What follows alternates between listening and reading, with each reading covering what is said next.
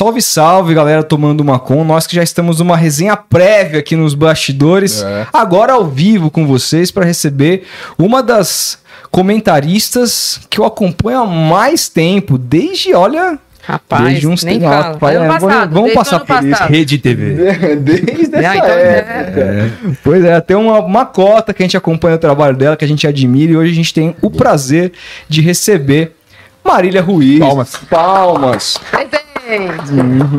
Grande Marília. Seja muito bem-vinda, Muito Marília. obrigada, muito obrigada. Com toda a deferência, inclusive cromática. Muito obrigada. Pois é, fizemos isso especialmente para você, afinal, o verde e amarelo, o verde principalmente, né?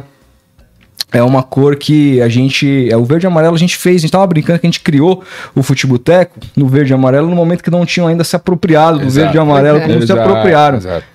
Mas enfim, a gente Mas a camisa azul sempre foi mais bonita do A que a, cam- verde e amarela. É, mesmo. A Concordo. camisa azul, é verdade. O Brasil Não foi campeão atual. em 58 É, com a camisa não a, azul. não a oncinha, não a Ah, versão não a oncinha. oncinha. Pelo amor de Deus, a, atual. Acaba, é, isso é um crime, né? Ainda, é tomara que o Brasil. Eu sempre torci quando Copa do Mundo pro Brasil jogar de puta. Tomara que pegue a Suécia, porque eu gosto de ver o Brasil jogando de azul. Foi campeão assim. É, vez. porra, 94 eu tenho lembranças afetivas de ver o Brasil jogando de azul. Romário vai ter aquele gol de cabeça Hum. jogando de azul. Sim.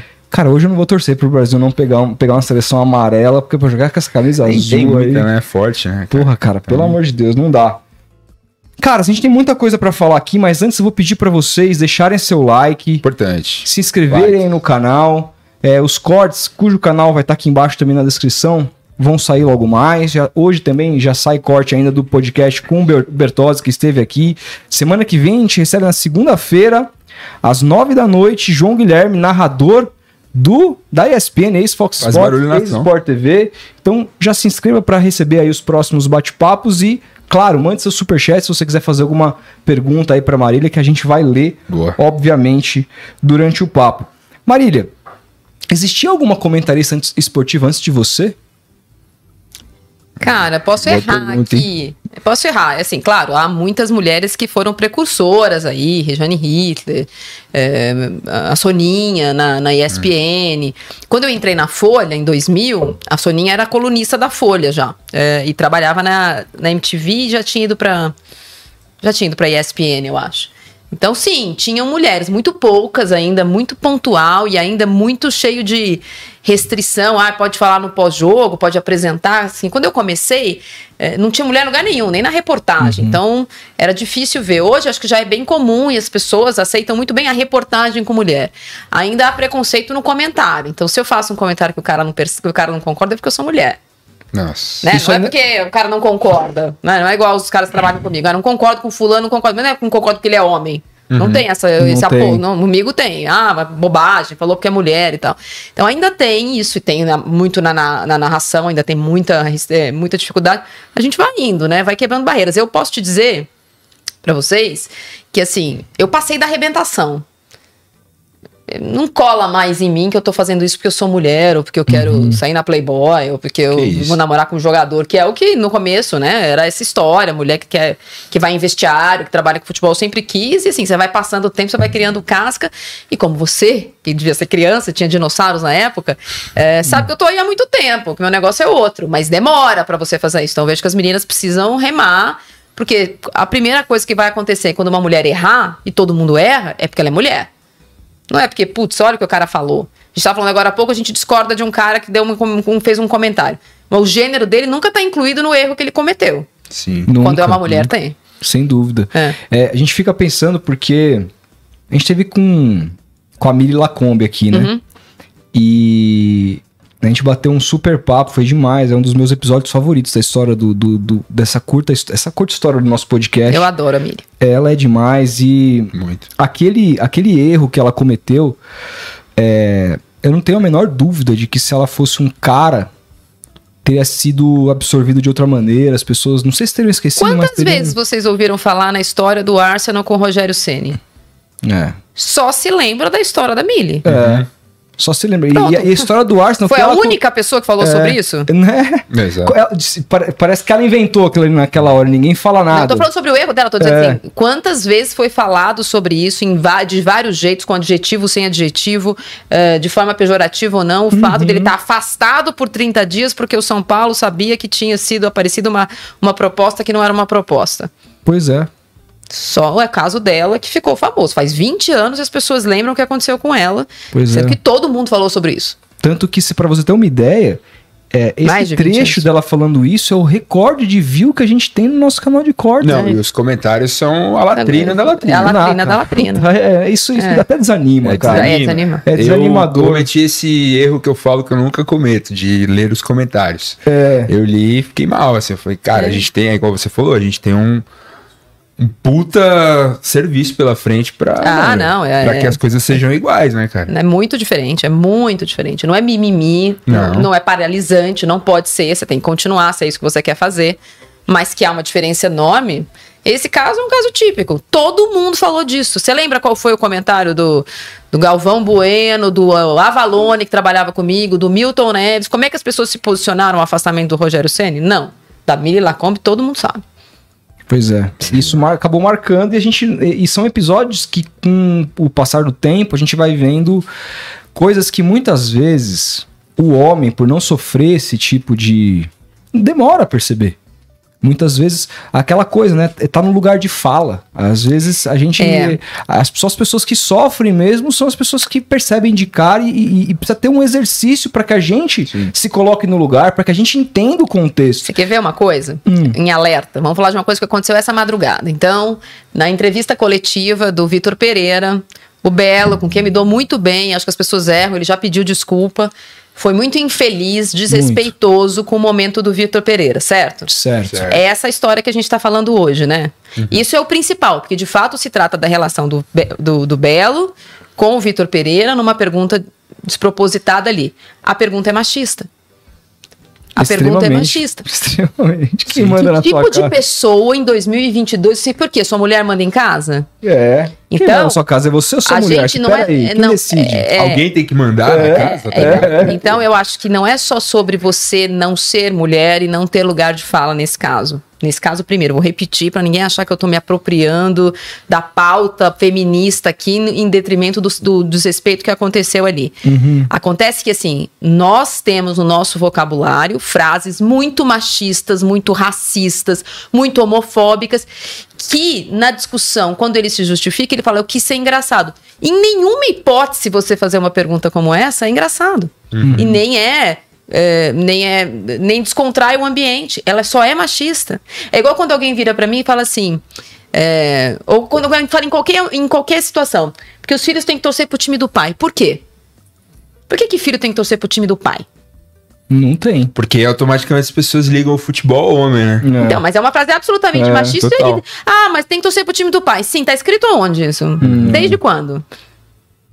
Sabe, são frases que estão no nosso cotidiano. Que, ah, falei sem querer, falei sem pensar, não tive a intenção. Só tem uma intenção nessa frase, que é o homem que decide o time da criança. Não tem outra intenção nisso. Exato. Não tem outra intenção em dizer, pô, você tem que mandar em casa.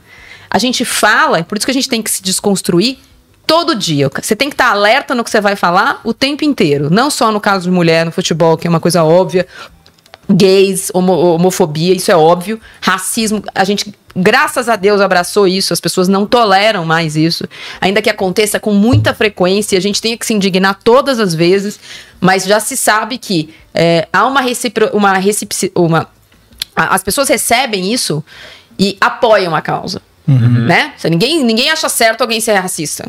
Claro. Mas machista ainda é normal. É normal. E, Da e- e é o né? tal do mimimi. É tudo mimimi, Tudo é mimimi. pra essa gente. É. Então, assim, é, que tipo de imbecil acha que É. fala assim, "Ah, você não manda em casa, não? E que, que assim, além da, da falta de sensibilidade com o momento do técnico, com a família dele, que a gente, em qualquer situação, aqui no prédio, CDC, que sabe que o vizinho tá com problema de saúde na família, você não vira e fala assim, ô, vamos sair. Não, ô, você não manda em casa?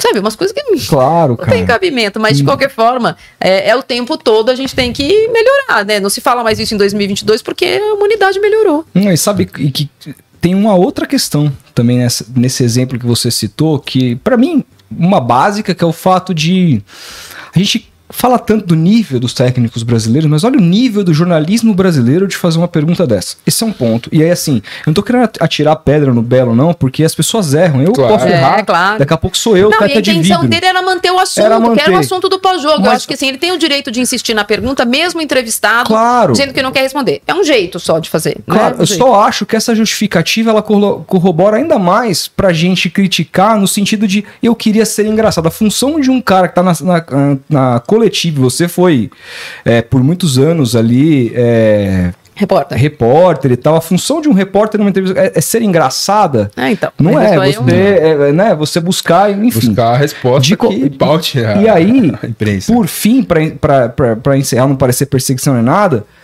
é o que você falou. As pessoas se lembram do que a Mili falou até hoje. O Marco Belo, semana que vem, todo mundo já esqueceu. Ninguém vai lembrar dessa pergunta, etc e tal. Agora eu pergunto, se fosse uma repórter mulher que tivesse perguntado é. isso, como, qual seria a repercussão? O que aconteceria com essa mulher no, no, no espaço de trabalho dela? Total. Como que, entendeu? É muito ainda desproporcional e as pessoas que falam que a mimimi simplesmente são incapazes de Refletir, de, de cara. refletir sobre isso, porque, gente, a gente pode mudar de opinião a todo momento. E nesse cara. Caso tem pode- que mudar de opinião, Tem que né? mu- Porque sabe? mulheres morrem no Brasil, velho. Pois é, Tá é tem pela como. mão de homens. É, é bizarro, enfim.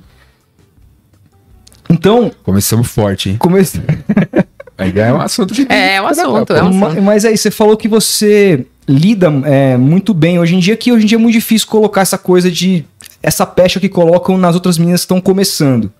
Mas. Não, e eu acho que a pecha das meninas que estão começando agora é diferente, porque já há uma aceitação muito grande. Por É. exemplo, não tem nenhum problema se a repórter de campo for mulher. Ela vai sofrer no estádio Uhum. ainda. Ela vai sofrer. As arenas melhoraram muito o ambiente, mas ainda é bastante hostil para mulher trabalhar no estádio de futebol. Mas você não vai reclamar no dia seguinte se no Globo Esporte a matéria do seu time foi feita por uma mulher. Antigamente reclamava-se. Né? O que, que essa mulher estava fazendo lá? Que pergunta, É. que matéria tonta e tal. Então, a, a barreira, acho que da reportagem, assim como em outras editorias, ela é completamente, na minha opinião, ah, sedimentada. As mulheres fazem, ah, fazem matérias em rádio, em internet, em, em, em sites segmentados e tal. Ainda tem barreira no comentário, porque fala assim: ah, mulher, tá falando, não sabe o que ela tá falando, É. não sabe a regra do impedimento, não sabe nem não sei o quê. Né? E no caso da narração, porque as pessoas falam: ah, a voz da mulher incomoda, a narração incomoda. Então, essas são barreiras ainda que estão muito longe de serem alcançadas, ainda são muito eh, pessoais. Então, eh, eu gosto da Marília, não gosto da, sei lá, da Ana Thaís. Ou gosto da Ana Thaís, não gosto da Marília. Não é, tipo, mas ainda tem a ver com gênero. Como se fosse assim, eu não gosto de comentarista, então eu não gosto do Mauro César, eu não gosto do Arnaldo, eu não gosto do Mauro Betti, porque são todos homens, então são todos iguais. Então ainda tem uma coisa assim, a mulher comentando futebol. Ah, deveria estar fulano no lugar dela. Mas é, já é melhor do que era há cinco anos. Você se espelhou em alguém pra virar jornalista esportiva? Ou... Não. Você quis virar por quê jornalista esportiva? Porque ou eu quis quis. virar jornalista? Não, eu queria trabalhar com futebol. Assim, Aham. meus irmãos são jornalistas esportivos também, mas é uma coincidência. Meu irmão mais velho já era jornalista quando eu virei jornalista, mas ele estava em outra editoria. Depois ele virou é jornalista esportivo.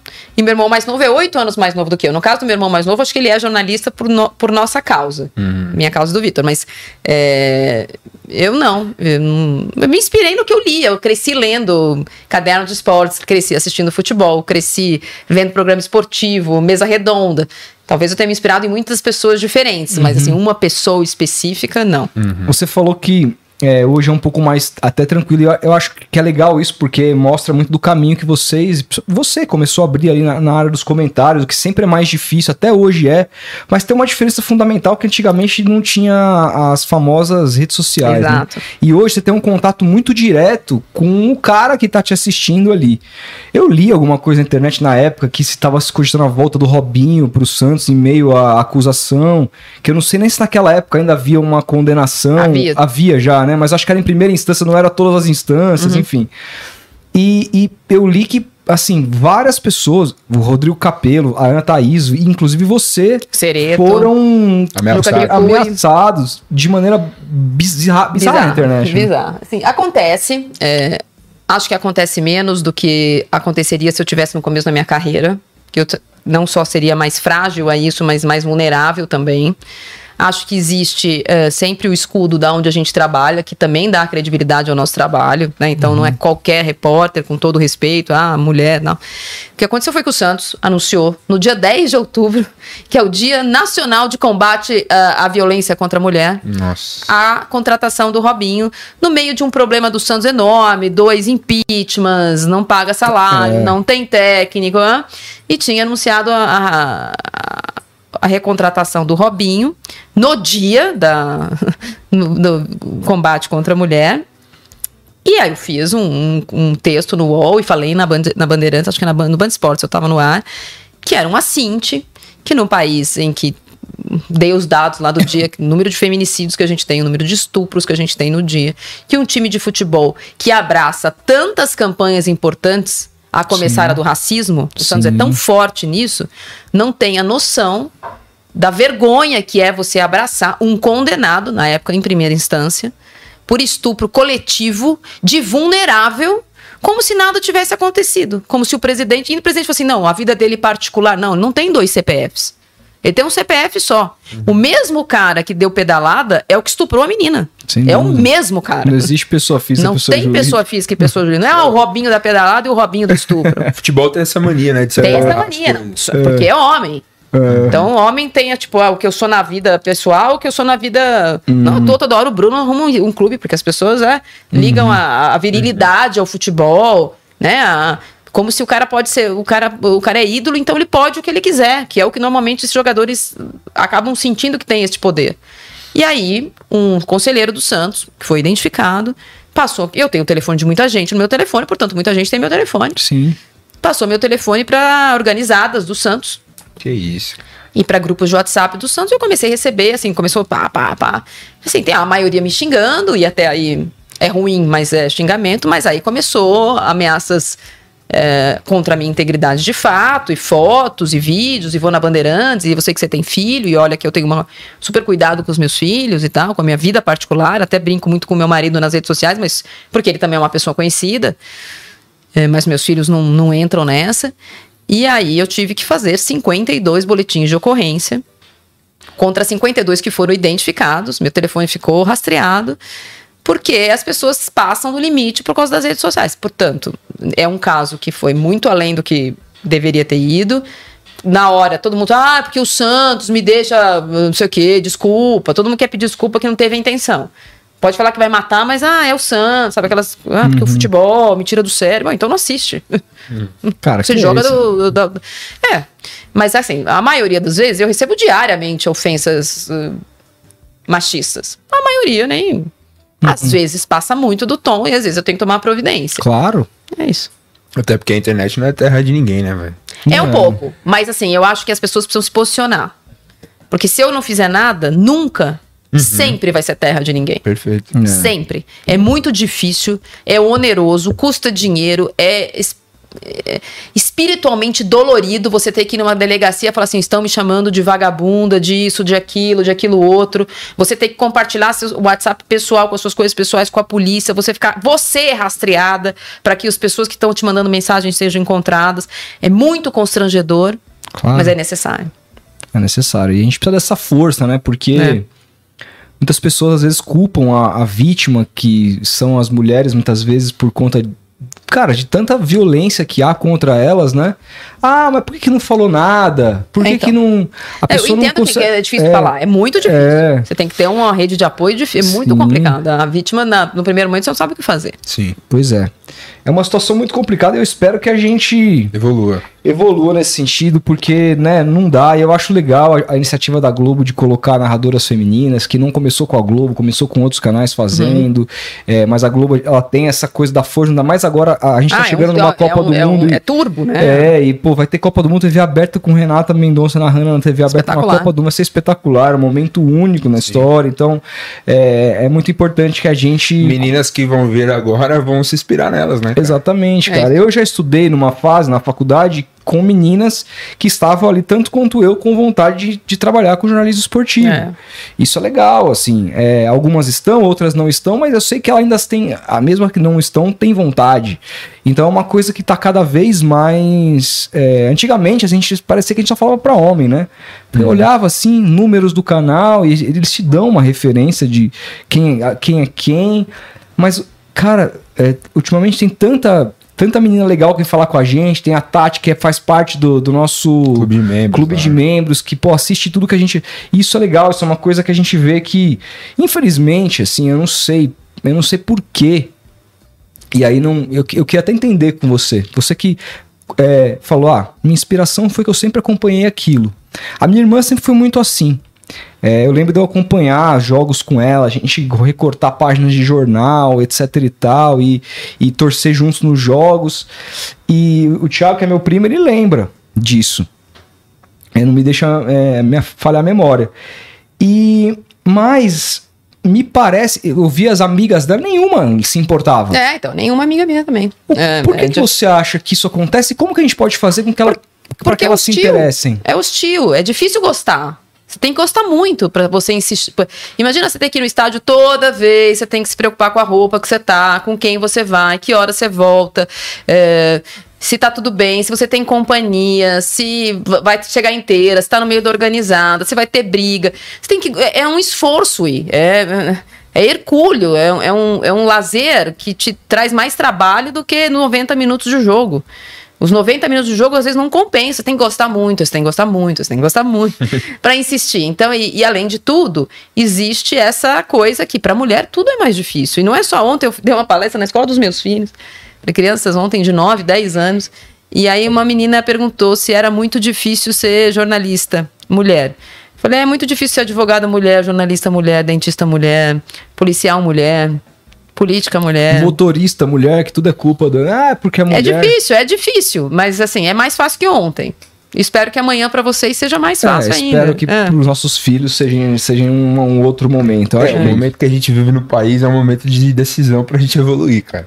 eu acho também. Por isso que Eu acho domingão aí, ó, Domingão tá Votem. aí. é dia. Votem. É dia de votar pela evolução. Exato, não ache, não. Até porque você que acha, ah, não vou votar ou vou votar nulo e acha que não está participando, você que não gosta de A ou B, ah, você está participando. Uhum. Porque política não é ir lá e votar. Não é opcional. Política é viver em sociedade, irmão. Você está fazendo política todo dia. É, quase É, todo ato então, que a gente faz é sabe, político, né? Se engaje politicamente. É isso aí. Se engaje, isso é importante. Vote, escolha o, aquele que você prefere. Não deixa que decidam por você, isso é o É isso. básico. Isso é o básico. E, e esse Corinthians? Vamos falar disso, porque. Pô, Ela- Nada é chegou- mais bonito, né? Esporte, clube, é. Corinthians, Paulista. Achei que vocês iam falar do campeão brasileiro. Vai. Pode ir embora? Já acabou? Não, Cara, não, é, a gente tava falando da pergunta do Belo, né? Que teve o mote ali de chegar um pouco mais perto da grande dúvida do momento, que é o Vitor Pereira, a continuidade ou não dele no Corinthians. É, eu quero saber, o que, que você acha desse trabalho? Como que você analisa esse trabalho? E mais, ahn, se você tivesse a, a caneta ali e- ou ele te pedisse opinião, fica ou saio? Você como corintiana, você gostaria que, que o trabalho Eu, eu, continuasse? eu tô muito eh, confortável em dar essa resposta, porque eu- o que eu pensava em março, mais ou menos, eu penso agora. Uhum. Não tô no grupo das, dos encantados, apaixonados. Ah, tá. Não, não sou do, do da hashtag cabeça em pé, nada disso. Teve eu isso. gosto do Vitor Pereira. É, acho um técnico muito interessante que chegou no meio do tiroteio, numa segunda para um clássico na quinta e outro no domingo e um mata-mata na outra quinta. É, eu acho que ele tem oito meses de Corinthians com alguns bons momentos e alguns erros doloridos e evitáveis. E outros que são inevitáveis, por exemplo, perder para um time melhor. Uhum. É, eu acho que depois de cinco anos, o Corinthians tem um- um- uma temporada nota 6, que é acima da média. Temporada do Corinthians nos últimos seis, 18, 19, 20 e 21 foram péssimas. Então eu acho que ele dá à instituição duas coisas diferentes: a instituição e o corintiano. Eu acho que a instituição evoluiu com ele, mesmo sem títulos. O corintiano não fica feliz sem título, mas a instituição, eh, neste ano, ela mudou o seu o perfil de, de elenco, ainda que o elenco seja muito desequilibrado e mal formado, mas é Concordo. melhor que o ano passado com o Léo Natel, eh. Janderson, eh, sei lá, o, o zagueiro que tá no. Gemerson. Bruno é, Mendes, Bruno- não, Bruno Mendes voltou, mas assim, é, é muito melhor o elenco do Corinthians, muito mais qualificado agora, então e as coisas não são automáticas. É, o Corinthians voltou a competir, não competiu ano passado, não competiu em 20, não competiu em 19, não competiu em 2018. Então, acho que do ponto de vista da- do pouco tempo que ele tem de Corinthians e com todos os problemas que ele enfrentou, então ele enfrentou o problema Jô, o problema William, o problema do Paulinho que se machucou quando ele tinha acabado de chegar, ele. o- Roger Guedes. o Roger Guedes, o- todo, ele teve todas as questões, é, ameaça, polícia, Cássio, Fagner, né? com tudo que aconteceu, eu acho que o, o- o rendimento acima da média, ele, ele tem que ser aplaudido. Um técnico, talvez, que conhecesse o, o calendário brasileiro, o Corinthians, não teria conseguido. Nenhum conseguiu nos últimos anos. Ele conseguiu. Isso posto, ele ou qualquer outro técnico tem que fazer mais no ano que vem. Porque, né? Porque não ganhou nada. Não ganhou nada no final das contas. Disputou uma final, fazia tempo que não disputava, legal. E ele tem que evoluir. Ele, eu acho que ele acerta muito, mas ele erra em pontos em que a inflexibilidade dele de ouvir as pessoas dentro do Corinthians poderia ser evitadas.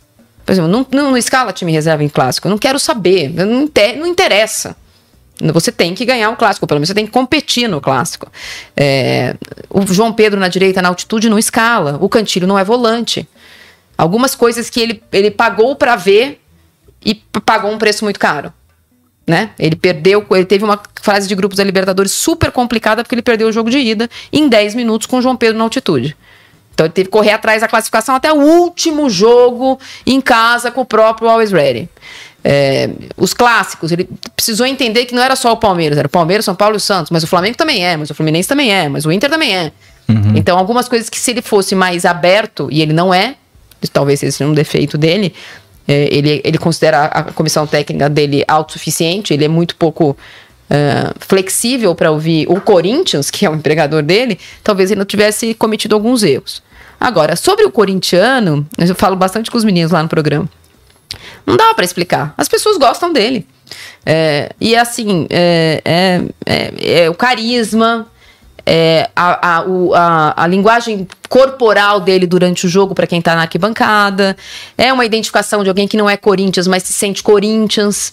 É, é difícil de a gente explicar. Por exemplo, a explicação, a coisa mais pouco razoável que eu vejo nessa temporada, a maior contradição, é que o São Paulino não consegue enxergar no Rogério Ceni o que o Corinthians não consegue enxergar no Vitor Pereira.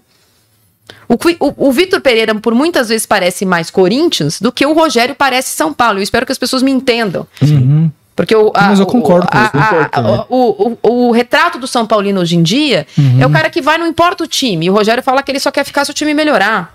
Os últimos 12 anos da história do São Paulo é de um sofrimento sem fim e arquibancada lotada. Não tem tipo, vamos desistir porque o time é- não é bom. E o Rogério verbaliza que ele quer desistir se o time não for bom. E o, o Vitor Pereira não. Então, assim, vai entender. Ele fala coisas que não pegam nele. Né? Não pegam. Então ele fala. Ah, eu eu não tô aqui por causa do dinheiro. No dia seguinte ele vai lá e pede desculpa para Gaviões.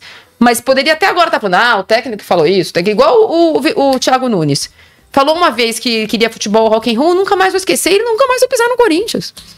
Verdade. Tem coisa que pega em algumas pessoas e não pega nas outras. Isso aí é, é a aura, sei lá, o espírito, é o carisma. Não dá de buscar. O corintiano gosta dele, não é todo mundo, é verdade. Mas é.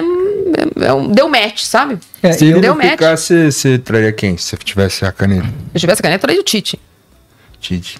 Me agarrava no pé dele e não largava no né? quem, quem não faria isso? Não, mas sei se não. Se não, Eu for- sim, se não for possível, quem? Juan Pablo Voivoda? Deus me livre. Não curte ele?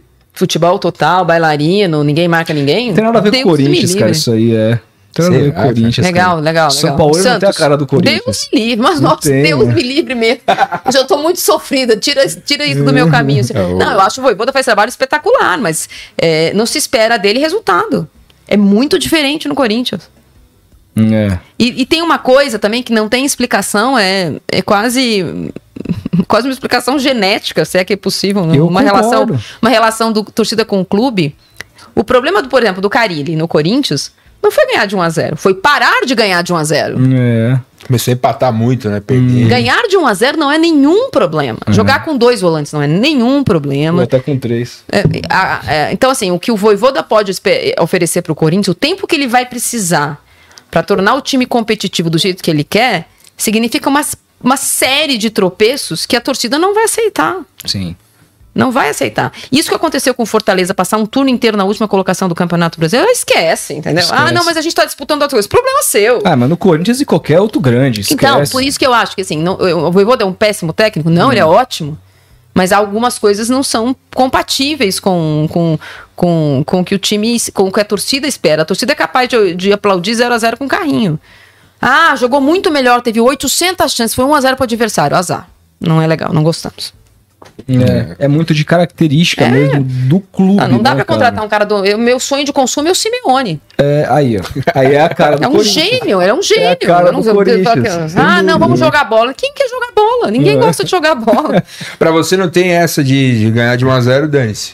Nossa, dane-se gente- não, eu amo 1 a 0 E a gente perguntou pro Dan, ele, corintianaço também, ele Eu falou. amo 1x0. Se pudesse trocar todos os resultados da história do Corinthians por 1x0, eu trocaria. Ou seja, o melhor time que você viu do Corinthians não é o de 98, que jogava por música. Não, é o melhor é o de Corinthians que eu vi 2017. Não, mas assim, é, O de mais 2017 prazeroso. Era bom, cara. Era bom. É, turno 2017 era bom. Era, Era bom. bom. Era bom time, era bom time. É, 1x0 é o de 2011, Sim. de 90. É. De 90 é genial. É porque eu lembro que em Esse eu era 98, nascido, quando o né? Luxemburgo tava no Corinthians, se dizia que tava ao contrário, que o Luxemburgo tinha que estar no Palmeiras e quem tinha que estar no Corinthians era o Filipão. Porque era, Mas aquele era o. Corinthians de 98, você vê como é uma falácia. Hum, Aquele Corinthians de 98 joga com dois volantes. joga, mas dois volantes que sabiam jogar muito, E né? dois, E um dois, que era meia, né? O Rincon. e dois, la- um lateral que não passava no meio de campo e dois zagueiros que não saíam da área. É. Não, não tinha essa coisa, essa coisa revolucionária de Não, goleiro, não era, o- tipo, não era o Palmeiras de saindo, 96. goleiro saindo não é- tinha talento e não era igual o Palmeiras de 96 do Luxemburgo. O Luxemburgo É. se adaptou ao Corinthians em 98 também.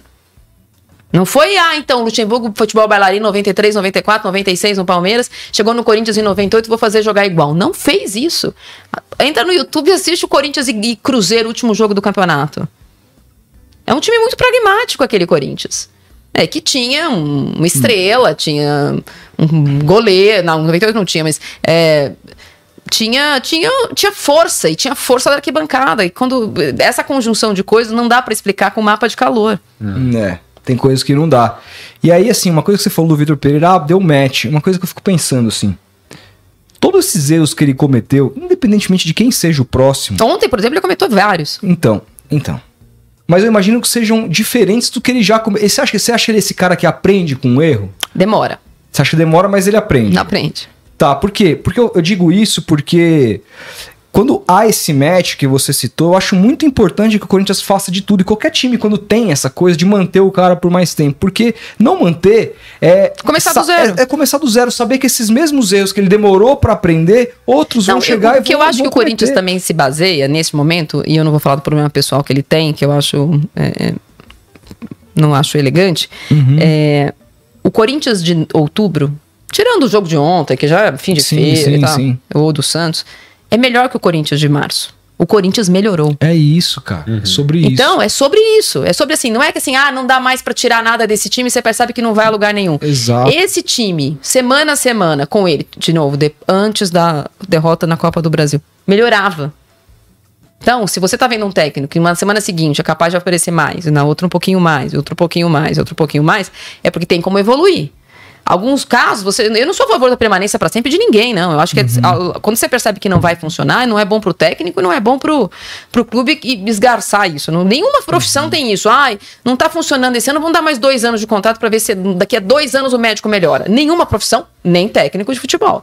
Agora, é, quando você percebe que aquilo não, ah, os jogadores não aceitam mais, ah, não melhora, você vê que todo jogo. Não é o caso do Vitor Pereira. O time de outubro é melhor que o time de março.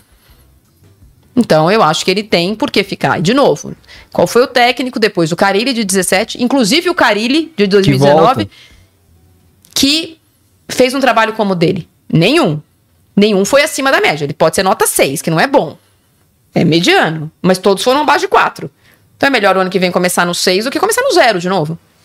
Sem dúvida. Acho que faltou pro Vitor Pereira é, chegar mais sabendo o que que era o Corinthians, assim, o futebol brasileiro, tá ligado? O que o Abel fez, por exemplo. Tudo bem que o Abel era um técnico que ninguém conhecia. O Vitor já era um cara gigante em Portugal, na Europa e tal. O cara, acho que ele chegou aqui meio com a receita pronta. Não, mas ah, tem- vou fazer isso, vai dar certo. Tipo, não deu, tá ligado? Acontece que o, o Vitor Pereira veio pra mudar o jeito do Corinthians jogar com o Silvinho, certo? O Abel pegou um time do Cebola embalado. Ele não mexeu em nada. Ele foi mexendo.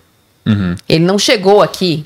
Porque assim, o Palmeiras foi atrás do Miguel Ramírez, aí não conseguiu, aí o cara não assinou contrato, aí volta com o Jatinho, aí tenta o BKSEC, aí não consegue. É o irmão do conselheiro que conhece o Nossa, cara, não sei o quê, indica aí, o Palmeiras acha que é bom e traz. Quando ele chega, já tinha passado três rodadas com o Cebola só vencendo. O jogo seguinte ele faz o quê? Ele põe o time do Cebola. Não, ele... ele- senta do lado É. do Cebola e fala, tá, aí óbvio, ele é muito bom técnico, tem um olho muito bom. Tudo isso não, não, não, não, tô, não tô tirando. Só que ele não chega aqui pra resolver a derrota da semana passada. Ele vem de vitória. É. É diferente, faz diferença. É, é diferente, por exemplo, quando o Corinthians sai. é, é, deixa eu ver. Mas eu digo assim, será que o Vitor Pereira conhecia o Roger Guedes? Não, claro que não, mas nenhum Tipo, deles. Deu uma olhada no YouTube, assim, deixa eu ver como é que esse cara joga. Não, assim. eu acho, eu acho que isso é um erro também, porque demorou, o Corinthians ficou um mês sem técnico. Um mês. É. Ele faz entrevista com um, entrevista com. Acho até que escolheu bem. Só que um mês sem técnico custou a temporada. Porque quando ele chegou, ele já chegou com, na véspera do jogo com o Palmeiras. Depois teve o jogo do São Paulo. Depois teve o jogo do, do Guarani. Depois teve outro jogo com o São Paulo. Ele chegou nessa, nessa, nessa vibe do Campeonato Brasileiro, do Campeonato Paulista. É, e o Corinthians perdeu um mês importante para todos os clubes que usam o estadual para refinar, moldar. Ele chega com uma, ele chega mata-mata seguidos, ainda que não eram mata-matas. Vai jogar com o Palmeiras, vai jogar com o São Paulo, vai jogar uma quarta de final do Campeonato Paulista, semifinal do Campeonato Paulista, abertura da Libertadores. Ele não tem um, ele teve duas semanas de treino, o Vitor Pereira. ele treina, é isso. É No, isso. no ano É. parado, teve agora, teria essa semana, mas como o jogo do, do Goiás foi remarcado para sábado, não tem. Então, A ele- galera se esquece que no ano mágico do Flamengo do Jorge Jesus teve aquela parada, né? Da Copa América. Gigante, Da Copa da Copa América, que Ele treinou o time da treinou o time, cara, e aquilo mudou o patamar do Flamengo ao longo da competição e e contratou cinco titulares Eu vi também, né? muita, gente, muita gente na mídia É falando isso. que o Corinthians manter uma linha portuguesa de técnico. Você você concorda com isso? Ah, eu sou meio contra essa coisa do passaporte. Aham. Eu, o que eu acho que a gente contra, o que você está contratando agora, é, com o passaporte, na verdade, é um, é, um, é, um, é, uma, é um profissionalismo que a gente não tem no Brasil. O problema não é o passaporte, é a escola. Sim. Você contrata um técnico português, pressupõe-se que o cara fez uma formação que é obrigatória lá, que até aqui, até anteontem não era. Sim. Então não é o passaporte, é ah, o fato deles serem mais bem preparados para o trabalho. Tem menos empirismo e mais cientificismo no negócio, porque os caras estudaram. Não é porque eles são portugueses, é porque em Portugal precisa estudar para ser técnico, e aqui até outro dia não precisava. Então neste momento há um. Até outro dia? Ah, agora tá obrigatório o certificado da CBF? Ah, depende, Libertadores precisa ter licença A, É. Série B precisa ter licença B. Por exemplo, o, o Fernando Lázaro do Corinthians. Ah, fica com o Fernando Lázaro. fica- Ele não podia ser técnico na Libertadores. Ah, isso aí. Então tem. Mas assim, ainda assim, re- recomendo que vocês vejam como é o curso da CBF. Não, eu imagino. Eu imagino. Você teve Você acesso? vai, aprender, você, vai aprender- você vai ter uma grande aula com o senhor Lisca, assim, te ensinando como montar duas linhas de quatro, assim, afundar o Havaí. Que isso. É isso, assim, com todo respeito. Passou pelo seu profissional, time, que você não tem um O problema de Havaí, o falar. Santos, o Esporte. É. E qual foi o outro? Você não Esqueci. gostou do trabalho Não, foram, foram vocês, ele tava parado desde o América, acho que desde o América, né? Não sei, saiu do América, do Vasco, ele saiu do Vasco ano Vasco. passado, e aí ficou, e pegou o esporte, abandonou o esporte, pegou o Santos, afundou o Santos, abandonou o Santos, e agora foi abandonado pelo Havaí. Pois é, que, que- e vai comentar a Copa do Mundo, inclusive. A fase dos técnicos brasileiros não é boa, né? É, então, é por isso. E assim, é, se- é, a gente tá falando de técnico porque ficou famoso aqui. A gente tem um, um recorte aí de três anos de cases de sucesso. Mas poderia valer para arbitragem também. Poderia valer para imprensa também. Dependendo de quanto você é preparado para fazer aquilo, você vai fazer melhor. E não é porque você é português, é porque você estudou mais. Sim. É, falar de arbitragem é importante, né? Falar de VAR. Você estava comentando aqui. jossa. Você que criou o modelo anti-VAR, então o Arnaldo te copiou, é isso? Copiou e ainda ganha dinheiro com camiseta. Ele ganha- tá vendendo uma camisa antivar. Ele me deu três, como se fosse a minha parte dos, do. Tem minha parte do- caneca aí antivar. Ah, eu ganhei também, a minha parte é. dos lucros. Não, O Ale- ele, o Ale ele não gosta, eu também não gosto, eu acho uma jossa. E, e é, eu acho que as pessoas me- podem mudar de ideia e eu poderia ter mudado de ideia se por algum momento esta porcaria tivesse feito alguma algum bem pro futebol. A justificativa dada que ela resolve problemas, ela não me convence desde nunca. E aí tem um pouco da minha personalidade. Então foi vendido no primeiro pacote. Nós estamos no ano 5 do VAR, hein? Começou em 18. Sim. 18, 19, 20, 21, nós estamos no ano 5 do VAR no Brasil Tá. é que ia resolver todos os problemas e que ela era infalível. Aí tem o problema do sol, tem o problema da angulação, tem o problema do número de câmeras, coisas que não são explicitadas. Então agora você é, o VAR ele moldou o jeito das pessoas assi- ass- assistirem futebol e emburreceu as pessoas. É é igual o negócio do carro. Ninguém sabe mais em lugar nenhum se não ligar o GPS. o, o, é, o Waze. Uhum. Você esquece ir pra sua casa. Você fez o caminho mil vezes. Se você não ligar a porcaria do Waze, você não chega. Gente, é o mesmo caminho. Não mudou a cidade, mas vamos lá. Aí você fala assim: sai o gol. Ah, o, o VAR falou que estava impedido. Então a tia Marília vai contar. O VAR tem distorção de imagem. A empresa que presta os serviços para a CBF Hawkeye. já me contou que dependendo do número de câmeras, dependendo do estádio, dependendo da angulação e da luminosidade, a imagem pode ser distorcida em até 45 centímetros. É bem visível 45 centímetros Bem ao olho.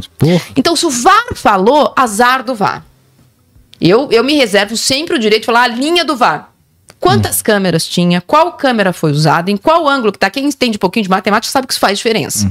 Então, o VAR falou, o VAR deveria resolver problemas gritantes. Não resolve. Não resolve.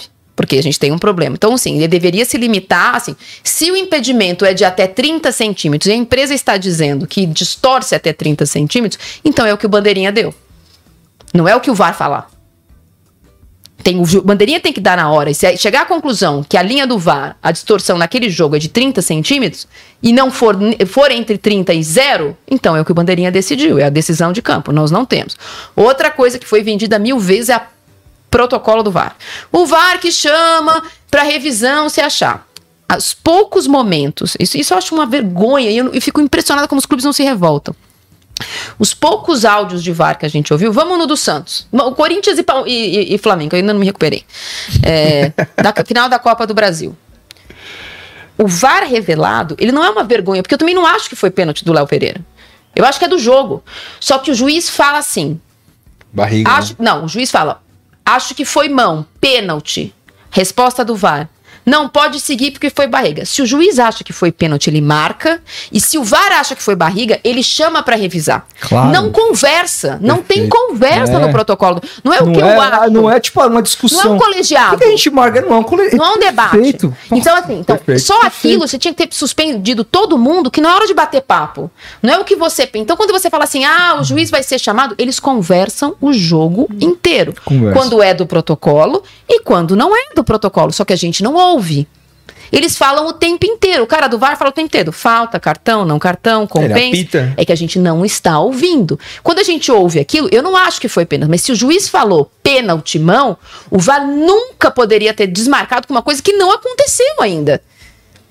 Ele marca o pênalti, e aí se o, A- se o VAR acha que não foi, ele fala assim, ó, recomendo revisão. Ele não fala, recomendo revisão porque o dedo vindinho não cortou a unha. Ele só fala, recomendo revisão. O VAR não pode falar pro juiz o que ele tem que achar na imagem. Ah, não, isso eu não sabia disso. Não, Não. pode! Porque Isso acontece em todas as Não pode! a- não a- a- pode! É uma jossa A isso. autoridade máxima do jogo Não, é o árbitro de campo. mas eu não sabia que, por exemplo, porque todas as vezes que a gente vê áudio, a gente vê Não o, pode. o, o, o, cara o árbitro do VAR chamando e falando, olha, recomendo a revisão por quê, e ele explica. Por que não? O porquê já não Por pode. que não? Não. Ó, recomendo a revisão. Pronto. Tem que Porque acontecer o cara assim. já vai tendenciado. Ele vai falar assim, É. o juiz fala assim, Puta, naquele errei. caso, pênalti, mão na bola. Aí, a bola bateu na mão? Bateu. O juiz achou que foi pênalti? Foi. O VAR não, se- o, o VAR não pode chamar porque é lance interpretativo. Começa por aí. O juiz Não, viu isso- a mão na acabou, bola. mano. Ele viu a mão na bola. Ele fala no áudio que É. ele viu. Aí o, o VAR faz assim. Não, porque bateu na barriga. Primeiro, não bateu na barriga. Segundo, ele não pode falar isso. O que ele pode falar é assim: é, em- recomendo revisão. Aí ele vai lá no vídeo e só olha de novo a imagem e ver se foi pênalti ou não. Ele não fica ouvindo no ouvido dele, olha, olha a barriga, olha, olha, olha. Não, e é uma confusão. Não pode, não pode fazer isso. Uma não falação, pode fazer isso. No jogo do Santos. Foi. O juiz fala, o juiz fala, "F- não foi nada. Desse nada. ponto de vista, eu sou a favor. O juiz está de frente pro lance. Se ele acha que uma tesoura não é nada, é um problema dele no dia seguinte. Concordo, é isso. Agora, ele fala que não foi nada, o VAR não pode virar e falar assim: tem razão, ele tropeçou no pé. Não tropeçou! Porra, mano, foda, velho. Não trope... Assim, é uma, é uma conversa. É que nem a gente tá aqui. Você acha, eu acho, eu não acho, então segue. Então, tá tudo errado. Não vai. Então, a tecnologia, ela é falha, ela é usada, ela poderia ser usada. Eu entendo que as pessoas falam, ah, e o problema não é a tecnologia, o problema são as pessoas. O VAR não é a tecnologia. É. O VAR são as pessoas com a tecnologia. É. E o VAR no Brasil é uma jossa. Lá no Brasil é um chimpanzé confundem. mexendo E no o- iPhone. e O Os cara não caras vai fazer divulgam nada o aqui. áudio e ninguém reclama. Os caras estão conversando. É. Não, não tem conversa. É o máximo assim. O lance de cartão vermelho é a mesma coisa. O juiz dá o cartão amarelo. Ele pode falar assim: recomendo revisão. E acabou. Eu fiz o curso do VAR. Não tem, eu recomendo revisão, porque o, o- cabelo dele é feio, olha de novo, vem aqui ver que ele pega.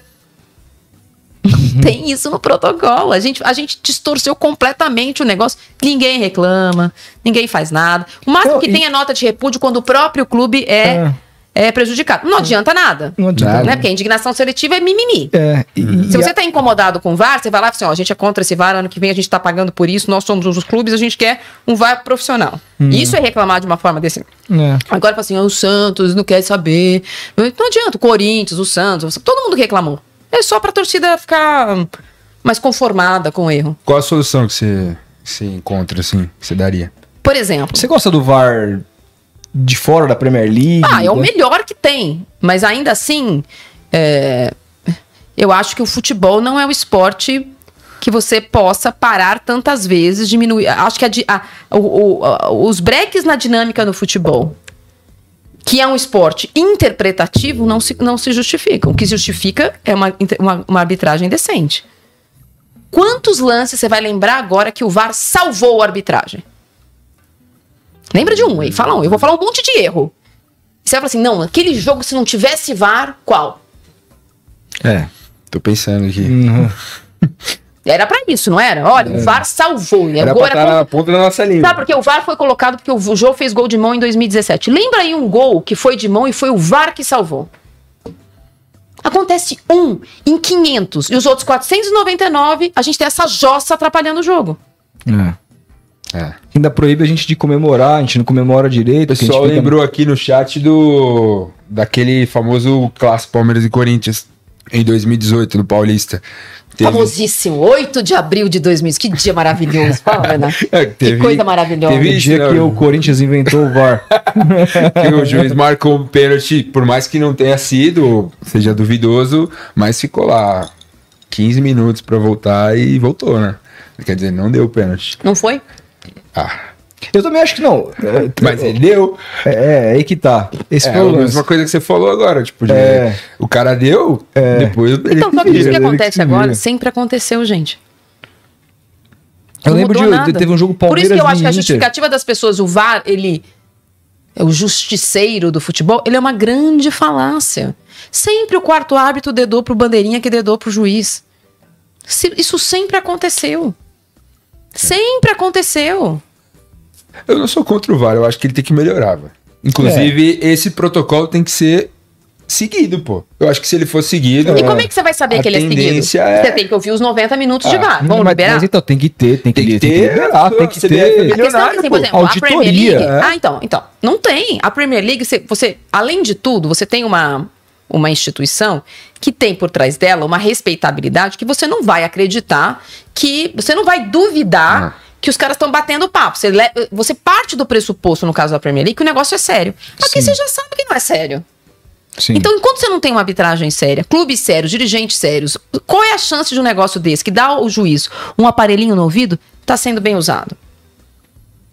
Os caras conversam durante o jogo e ninguém fala nada. Não, porque o VAR falou que estava impedido. Então, o VAR erra.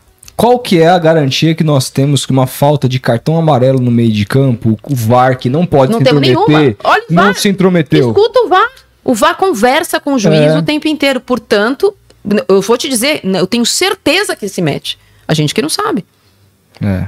Todo VAR, todo áudio que é liberado, todos, vai entrar no site da CBF, vocês estão em casa, e ouçam todos os que estão liberados. Nenhum segue o protocolo. É. Então você acha que no momento que não é liberado, eles estão seguindo o protocolo? É.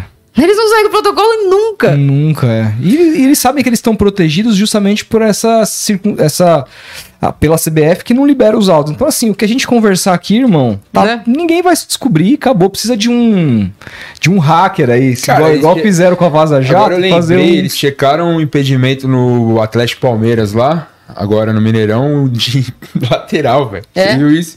Nossa, a Renata. Royal que teve aqui, ela, ela postou no Twitter, ela, gente, checaram um possível impedimento em lateral. É Os caras aí. falando lá, possível impedimento, possível impedimento. É.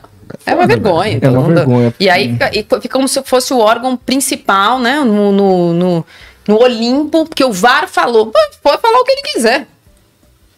E A gente trocaram, não pode acreditar. trocaram a comissão de arbitragem. Cara, E parece que assim, piorou, esse cara. é um dos pontos que eu discordo do, meu querido Arnaldo, porque ele não gostava do Gaciba com razão, Sim. mas fez elogios ao CNM. Pra mim, o, tra- O trabalho do cinema acho É que é uma, é pior. uma tragédia. É o pior. é- A gente tá vivendo o pior momento da história da arbitragem brasileira. Mas sem sombra de dúvida, o CNM piorou absolutamente tudo. O juiz que apitou Santos e Flamengo agora era um cara que já tinha sido. A, a CBF já tinha entendido que ele não tinha mais qualidade para apitar.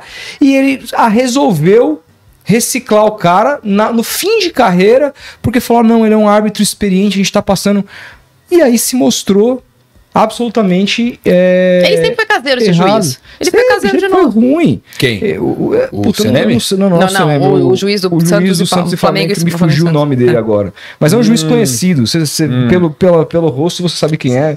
Que a galera nos comentários aqui, obviamente, daqui a pouco vai lembrar. E então, assim, você fala, cara, tá tudo absolutamente errado. E como a Renata Royal falou bem, antes a CBF, a comissão de arbitragem, tinha que cuidar dos profissionais que estavam ali em campo, dando a cara nas suas decisões. Hoje ela tem que cuidar dos árbitros de vídeo também, que por sua vez são, são ainda piores. Tanto que a CBF, eh, a CBF Cara, vem com a vai ter... imagem, não dá. É, eu acho que há, invers- há- há- há uma inversão de, de hierarquia no jogo, cara. O jogo Claro. é do árbitro de campo, Claro. do, do bandeira. E, e aí, e é aí o que assim, a Marília falou. O árbitro de vídeo tem que vir pra falar. Recomendo- Solicito revisão. Ponto. e aí que eu Acabou, falo, velho. Desliga o microfone. se Acabou o, barulheiro. se o árbitro nesse jogo ele vai lá, por exemplo, o árbitro de vídeo fala assim: Olha, eu quero que você revise. Saiu o gol do Flamengo e tal. Ele vai pro vídeo e ele continua achando que não foi. Aí assim, ele tá errado? Ele tá errado, mas ele interpretou. Beleza. Teve isso na final do- Beleza, do, ele, ele Paulista, viu, teve. reviu e falou: pô, não foi nada, tá bom. O pessoal lembrou agora, aqui, ó, André Luiz. agora não, não deixar o cara de nem Freitas. revisar. André Luiz de Freitas. Que foi o juiz terça. André Luiz de Freitas. Pois é. Acho que com relação a VAR, é esse, ó, falar a verdade, A esse, esse assunto me, É jossa. me deixa. eu- olha, eu nunca vi, juro pra você, eu nunca vi um ano. eu Não sei. Eu, eu fiz essa pergunta pra Renata Ruel, mas eu não sei é, se há o sentimento, porque. Por conta de toda essa promessa que você falou. Ah, foi vendido que era 100% É. eficaz, que ia salvar todos os problemas, que não ia ter mais gol de mão. Não tem gol de mão toda não, hora, eu gente. sei. O que eles tentam resolver é filigrana. É. E aí eles, eles prejudicam o juiz de campo. É. Porque se você colocar. ah, de novo, eu gostaria que. É fácil, manda alguém falar aí qual foi a grande salvamento promovido pelo VAR no Campeonato Brasileiro. Mas eu tenho certeza que todo mundo sabe dizer quantas vezes prejudicou o seu time. Então, mas se é. o negócio tá atrapalhando. é, ah, mas é, de novo, o argumento de que a tecnologia é boa, o problema são as pessoas, não pode valer. É uma falácia. Não existe a tecnologia sozinha. Não é, a- não é o, o robô do tênis que vê se a bolinha pingou dentro e fora e ninguém coloca a imagem. Aquilo é um robô. O VAR do futebol, que é um esporte interpretativo, depende das pessoas. Então, se ele depende das pessoas, não tem, não tem tecnologia. Ah, a tecnologia é boa. Tecnologia boa é a da linha do gol, que não precisa É, de ninguém. Ou a do impedimento Isso é automático que isso- vai ter na Copa. Não é tão automático, mas é, é é quase tão? isso. É, é Ah, bom, é, é um pouco, mas assim, vai depender da pessoa identificar a imagem. Né? Uhum. É, mas é quase isso, chega quase lá. Agora, Tá. lance de pênalti, lance de falta e de cartão é do juiz. Claro, claro. A não ser que o juiz esteja de costa e o outro vai lá e dá um, um- um soco com responsabilidade no uruguaio. se o viu o lance e ele não achou nada, é um problema dele com o chefe dele e com os dois clubes depois.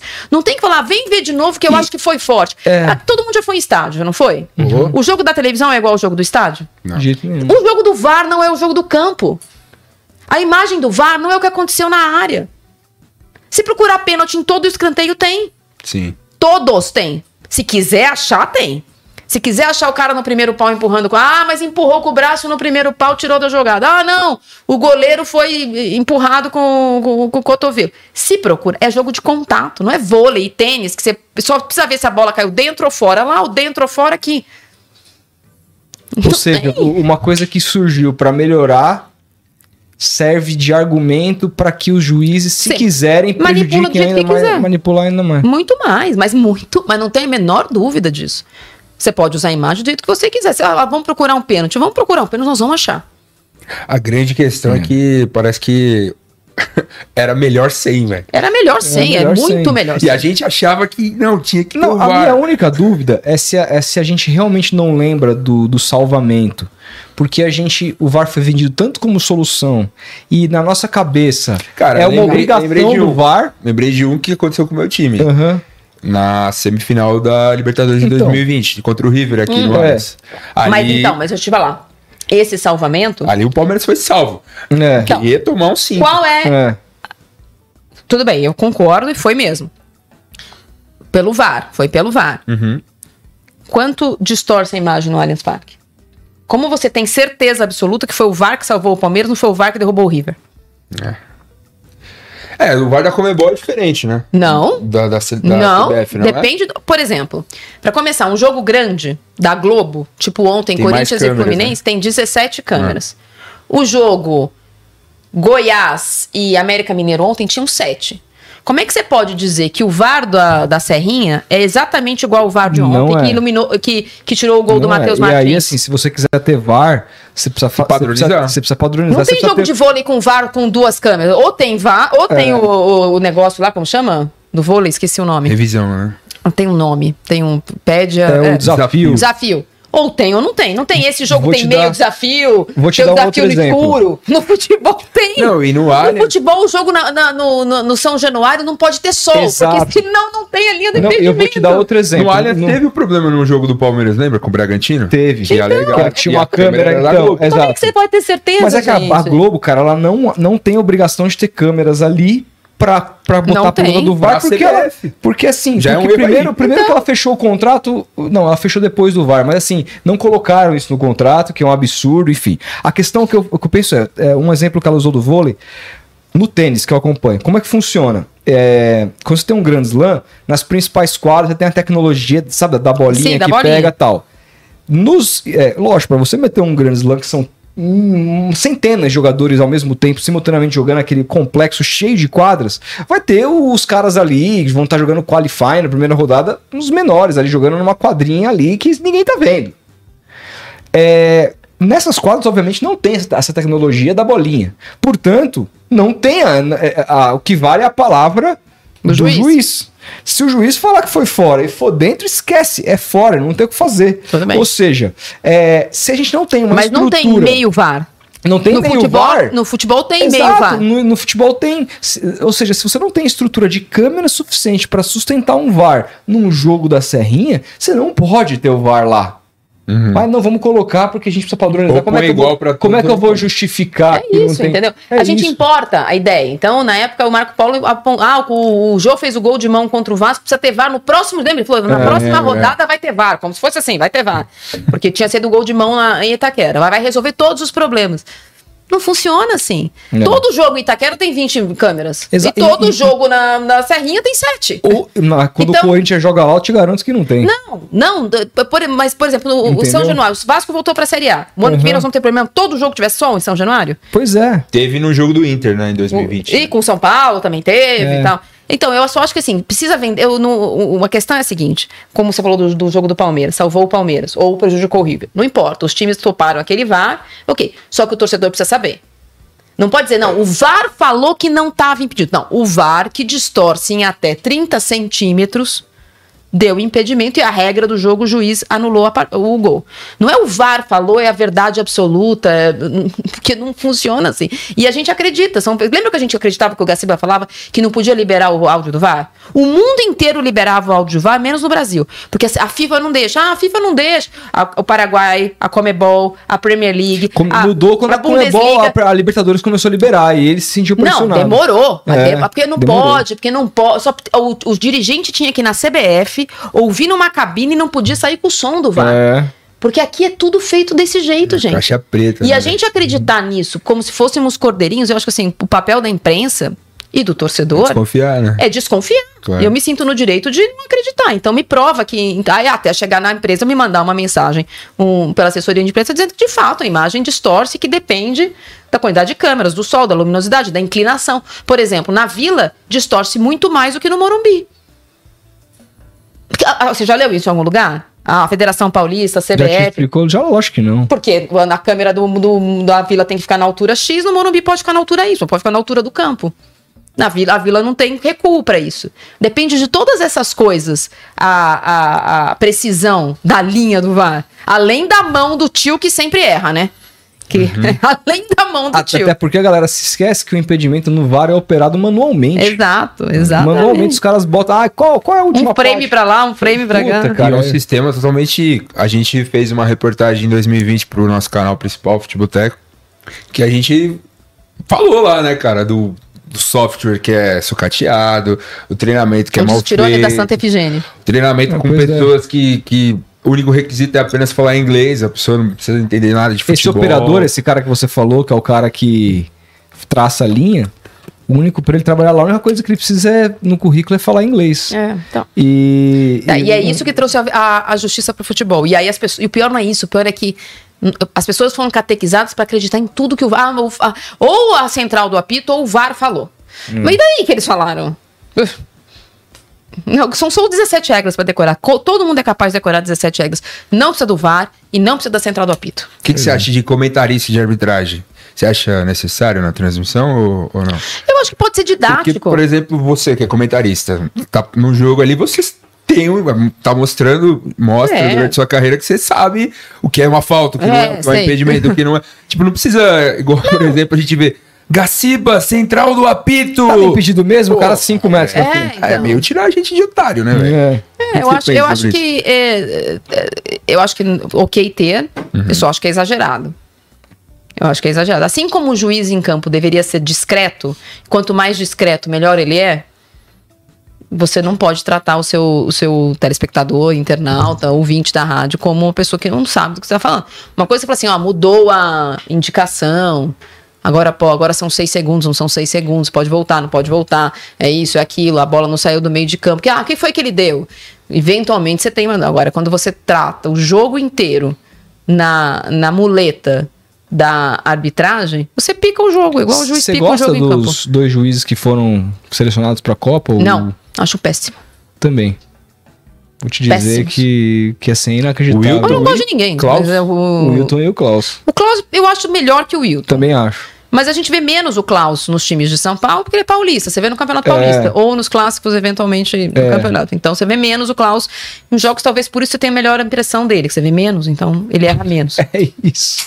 É inacreditável. Pega, pega minha cerveja aí, O Rodolfo. Wilton pra Pereira Sampaio tem como gostar, porque ele vê toda hora seu time, toda hora ele erra. Aí toda hora você odeia ele.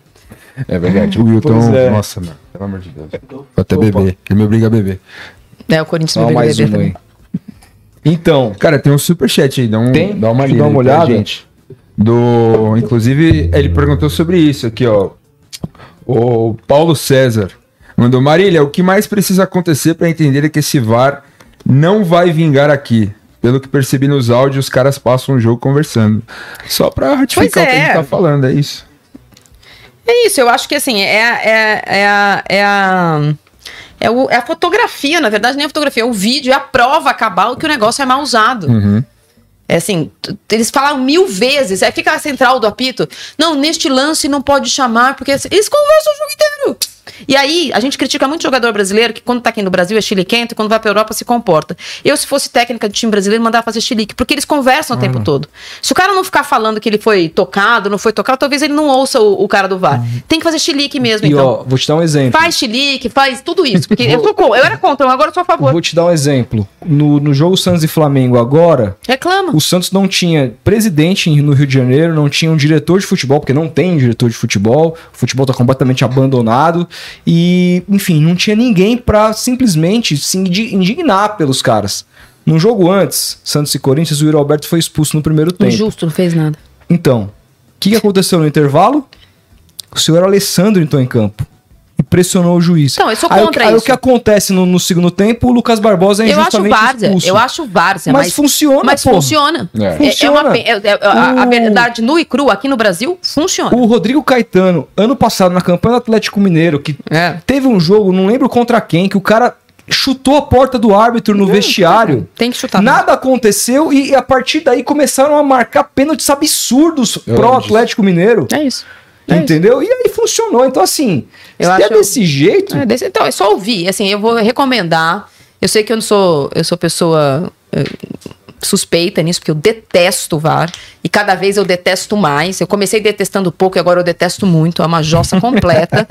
Mas escutem os áudios e vão lá, procurem o protocolo do VAR. É completamente ilegal o que os caras fazem. É. É ilegal, é é contra a regra. E assim, beleza, conversa aí quando vocês quiserem. Não, isso daí é bizarro mesmo, cara. Eu não consigo entender os caras. Aquela conversaiada toda, a- o microfone que é ruim, você não O consegue jogo, do, entender. o jogo do River com o Vélez na Libertadores, que é a arbitragem brasileira, o O gol do Klaus. River no final. O, o quanto falaram, o Klaus, ele fica cinco minutos não acreditando, não querendo dar a falta de ataque no gol do River, que eliminou o River da Libertadores. Vê- o cara fica assim, não, mas vê de novo. Não tem falta, sim, vê de novo. Vê de- ele fala cinco minutos, agora tá bom, Não, vou dar é. falta. É. É. que eu não tô vendo, né? É uma- Convence ele, ele, né? É. a- a- procurem de novo esse lance do Ele, River. ele, ele não é um, fala ele é um assim, procurador. porque ele fala assim: não, gente, é do. Não, não, não interfere, não. Não, vê de novo. Outra câmera, vou te dar a câmera 3, eu vou te dar a câmera 2, eu vou te dar a câmera do fundo. Vê de novo, Klaus. Vê de... Aí uma hora o Klaus falou: tá bom, vou dar falta. E vai dar falta. É. Porque assim, não é um- uma segunda chance o cara Não. ver. É, um- é um- uma tortura mental. É. Dá a falta, dá a falta, dá a falta. Ah, vou dar a falta. É, ele tá atuando como um procurador. É É, como se horrorosa. fosse ali o Dallagnol no- na, na Lava Jato, É pressionando o Moro. É. Então, É tipo isso, tá ligado? É um negócio. condena, condena o cara, condena o cara. Olha, você tá É me isso aí. acusando irregularmente, porque É isso aí. presidente Lula. Marília, me fala uma coisa: em quantas emissoras você trabalhou? Nossa. Uma, duas, Quais? Vai falando assim pra gente. Rede TV, Band, Record, Band, CNT, Rede TV, Fox, Band. Isso é muito legal Nessa no altura, sentido né, de ida olhar que a, gra- a grande maioria é tudo TV aberta, né? Né, Band Record, sim, CNT também. É, A- a, Band a eu tô Band e Band TV Sports. E, e a Record era Record Record News, é. É, É. trabalhei. Muito, muito TV aberta. Eu, eu me lembro na Rede TV, quando Com você a Valone. fazia com a Valone, o, o bola, bola na rede. Bola na rede. Bola Depois na eu fiz. rede. Eu fiz o comecinho, eu fazia com o Juca e o, e o Sócrates. Eu ainda era da Folha. E eu ia Ah, de vez em quando. puta, eu lembro que Era tinha o Zé do Cajuru. É. Oswaldo de Porque- Oliveira fez uma época, É, você lembra? Porque é, foi Zé antes do? Rolone sair da, da Gazeta. Eu trabalhava na Folha e na semana, no final de semana que eu tava de folga, o Mel que deixava eu ir. O Juca chamava, né? O Juca também era, o Juca era colunista da Folha. E eu ia na Rede TV a Vocês cada 15 conheceram dias. na Folha. Na Folha. Eu ia a cada 15 dias. Aí, quando Uhum. teve aquela troca de cadeiras, eh, teve uma matéria na a- a ilustrada, ia fazer o caderno de ilustrada da, da Folha, fez uma Uhum. matéria sobre quando a Valone sai da rede de- da, da, Da Gazeta. Gazeta, vai pra Rede TV, aí o, o, o Juca sai da Rede TV, vai pra Cultura, e o Flávio Prato sai da Cultura e vai pra, Pra Gazeta. Então, uma troca de cadeiras. Uhum. Aí a Laura Matos, que era uma repórter da Ilustrada, porque a- o esporte da Folha era tipo uma borracharia, ninguém ia lá, só eu, tinha só eu de mulher. Uhum. Aí a Laura foi lá na minha cadeira, bem assim, preciso de uma ajuda sua, vou fazer uma matéria sobre mesa redonda, eu não sei nada, tal, sobre essa troca de cadeira, você me ajuda? Ela fazia, eu escrevo a matéria, você faz a... Uhum. Você faz as entrevistas. Aí marcaram uma, uma reunião, uma entrevista lá na Folha mesmo, numa uma mesa redonda que tinha lá, que tava os caras do Rock Go, Paulo e o Bianchi, Uhum. o Avalone e tinha mais um. E o Avalone. Não, e o Avalone.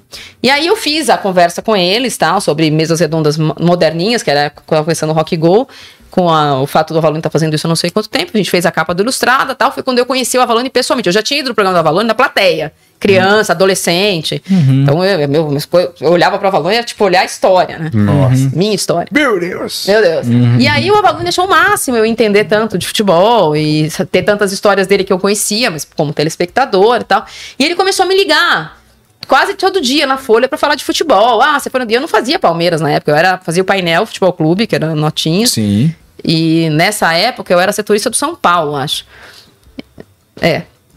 E ele me ligava, ah, Marilinha, não sei o quê, vai, você foi no treino, você foi no jogo e tal. E, e aí, quando ele começou o programa na, na Rede TV, ele falou: vou te, eu vou te trazer pra Rede TV. Mas eu ia na Rede TV antes com o Juca. Certo. Depois que ele começou, não, não, não ia com. E a Folha não deixava você ter dois empregos na época, só col- colunistas. Eu não era colunista.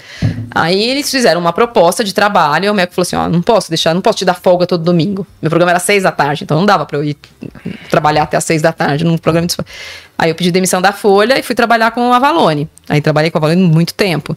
Depois trabalhei com o Milton, depois voltei a trabalhar Cê- com o Avalone, depois trabalhei com o Milton. Você chegou a, tra- a pegar a época do Vanucci na, na Rede TV? Peguei quando o Avalone foi para rede, saiu da Rede TV e foi para Bandeirantes. Ele foi, sei lá, em fevereiro e eu só fui, ele só, eu só fui contratada pela Bandeirantes em maio.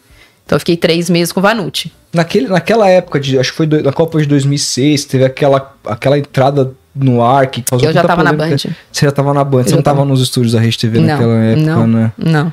Cara, é, é aquilo lá, que, pô, a gente.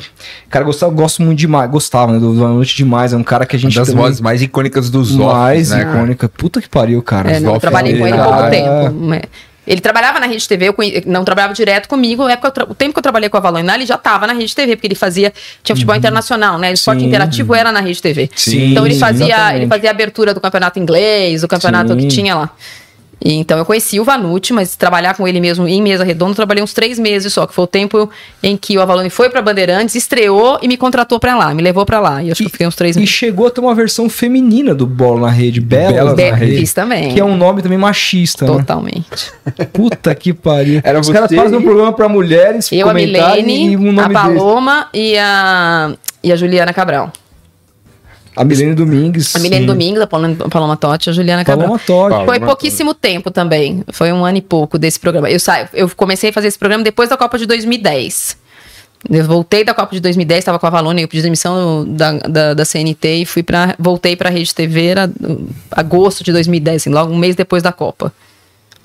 E, e como é que é a sua relação com o Milton? Porque eu já vi ele falando que você é a melhor jornalista esportiva do Brasil. Ele é muito, muito gente. Tal. Eu me dou muito bem. Então, é engraçado. Esse O Milton ter- foi meio cancelado aí ultimamente, mas ele Foi, parece ser um é, cara. Com da hora. motivos. Ele É, sabe. é, ele tem umas opiniões. É, bem, bem estranhas. Mas ele parece sabe. ser um cara da Eu- hora, Eu né? gosto dele. Eu, eu, assim, eu tenho. Todo mundo sempre contou muitas histórias do Avalone, conta. E do Milton, e contam. E do Vanucci. Eh, Contam, né? Essas pessoas que são muito famosas no futebol. E por algum motivo, e talvez pela minha personalidade, nunca, nunca eu tive problema com eles. Nunca. Nunca o Avalone me colocou. O Avalone é de uma época em que a mesa redonda, a moça lê um e-mail, a moça vai de saia Sim, curta, sim. a moça é bonita, a moça sai na revista. Desde que ele me conheceu na Folha, até por isso eu tinha esse sobrenome famoso, eu era repórter da Folha de São Paulo, que me dava uma seriedade que eu tenho, mas que o jornal me ajudava a ter. Uhum. Jamais ele achou que eu quisesse trabalhar na televisão para aparecer. Jamais, ele, ele jamais me pediu para ler um e-mail. Uhum. Ele jamais pediu para eu levantar. Ou me perguntou se eu acho a coxa do jogador bonita. Ou quem é mais bonito, ou ou Você viu a novela? não, é, é, nunca, nunca, nunca o Avalone teve comigo. E eu não tô dizendo que ele não era ou era machista, porque ele é de uma geração. Meu pai é machista. Claro. Sim. É, então eu acho que assim. A é- gente, às vezes, é, vezes acaba Claro. tendo e tenta se desconstruir. minha relação com o Avalone, eu sou muito, sinto muita saudade dele, sempre respeitou muito e muito, sempre valorizou muito as minhas informações. sa- sabia que eu era repórter, que eu trabalhava, que eu tinha fonte, que eu não tava ali só pra, tipo, brincar. E com o Milton isso também aconteceu, porque quando eu fui trabalhar com Milton, eu já trabalhava, trabalhava na Folha, trabalhava com a Avalone, fazia, eu trabalhava no lance, e, e ele sabia que estava contratando alguém que tinha esse conteúdo. Não estou dizendo que outras meninas não tinham. Outras meninas tinham outros objetivos na televisão. E ó, é super ok se você quer ser apresentadora, se você quer ser famosa, se você quer ser Big Brother. Cada um tem um objetivo na vida. Claro. Não era o meu e eles nunca forçaram a mão. Então o Milton é muito, sempre muito. Ele erra muito. é muito bozo na vida. Bozo, bozo. Mas ele é muito, ele é muito gentil comigo. Ele é muito exagerado às vezes até quando ele fala essas coisas. Ele é generoso com o meu trabalho. Eu sou muito grata. Não concordo com tudo que ele fala, mas sou grata. Tem alguma história marcante, assim, alguma coisa curiosa que aconteceu com eles? O Milton, Ah. o Avalone, uma resenha, assim? Puxa, com o Avalone, toda semana. O Avalone era. Ele era. Ele falava muito comédia dell'arte, deve lembrar que você é palmeirense, né? Então, ele tinha essa. O, Palme, ele- o Avalone, todo mundo acha que ele era uma- um personagem. Ele não era, ele era daquele jeito. Muito palmeirense, né? Muito palmeirense, mas um palmeirense assim. Parecia um personagem, ele sofria muito, aí já não gostava de mais ninguém, depois ele gostava de todo mundo, ele brigava de verdade, depois ele amava de novo. É, é uma figura muito carinhosa, sabe? Ele era muito até carente de, não de reconhecimento, mas de afago mesmo. E, e aquela coisa da Tia Dora, a Tia Dora existia. é, Sério? sério, Tia Dora era, é um personagem real. Quando ele perdeu a Tia Dora foi muito sofrido. É, e que sentia muita falta do pai dele, que morreu quando ele era mais jovem. E tinha uma relação muito próxima com o Caio, que é o filho dele, de quem eu gosto muito, tenho relação até hoje. Então, sempre depois a gente ia no Leles mesmo, e comia mesmo, e o Caio ia mesmo. E quando ele brigava, e teve uma época que ele estava brigado no Palmeiras, não podia ir, e eu ia, e ele falou assim: Eu não quero saber, não quero. O que, que aconteceu hoje?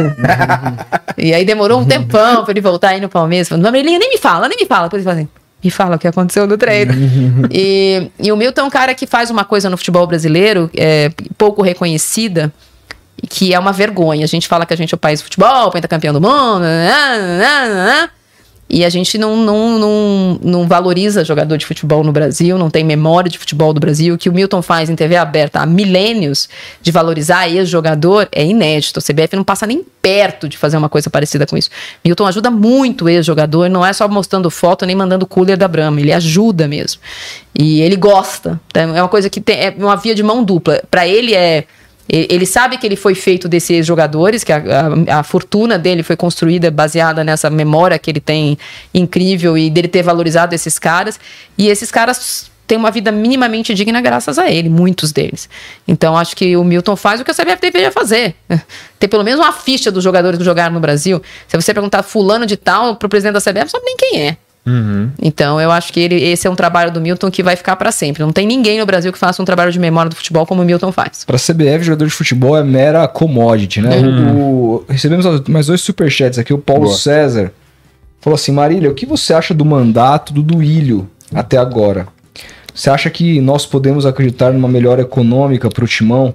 Um abraço e vai Corinthians. Vai, vai Corinthians. E teve um outro aqui do Alisson que eu É, concordo. é. Queria tanto que a Marília fosse palmeirense, pô. O que é isso? Tô, tô indo tão bem aqui, pra que me xingar? Tava tudo tão bem. Tenho certeza que o Paulo Bonfá acha isso. tá? Não, eu, eu, eu, Paulo Bonfá deveria ser corintiano.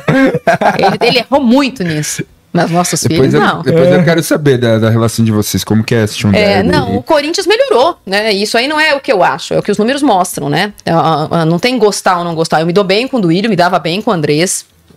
Isso não significa que eu sou chapa, amigo, parça, defendo, sou do fã clube, passo pano, não passo. Não passo pano nem pra minha mãe e pro meu pai. Imagina eu vou passar pano pro presidente do Corinthians. É, acho que a gestão é muito boa. Acho que dois, duas coisas que eu falei são duas coisas. O corintiano, que tá na- sem ganhar título, e a instituição. É inegável que um ano e dez meses de, de, de gestão do. O Duílio é muito melhor presidente do que ele foi presidente de futebol, do diretor de futebol. Ele contratou- como diretor de futebol, ele contratou um monte de lixo. Junto com o Andrés, presidente. Que como diretor. de- né? como diretor, de- como presidente, essas duas instituições, essas duas empresas que o Corinthians se, se, se associou para renegociação de dívida e para e ajuste fiscal, claramente fazem um bom trabalho. A, a recuperação do, do- os dois acordos com o Debrecht e com a Caixa são muito bons para o Corinthians, bons. muito bons. O Corinthians não ganhou um estádio, o Corinthians paga o estádio, o Corinthians paga o ônus de ter o estádio. É muito diferente de ganhar um estádio, é muito diferente. Seria ótimo que tivesse ganho, mas não ganhou. Seria ótimo, tô dizendo, pro, pro, pro clube, não para o Brasil, que teria um, um clube ganhando o estádio.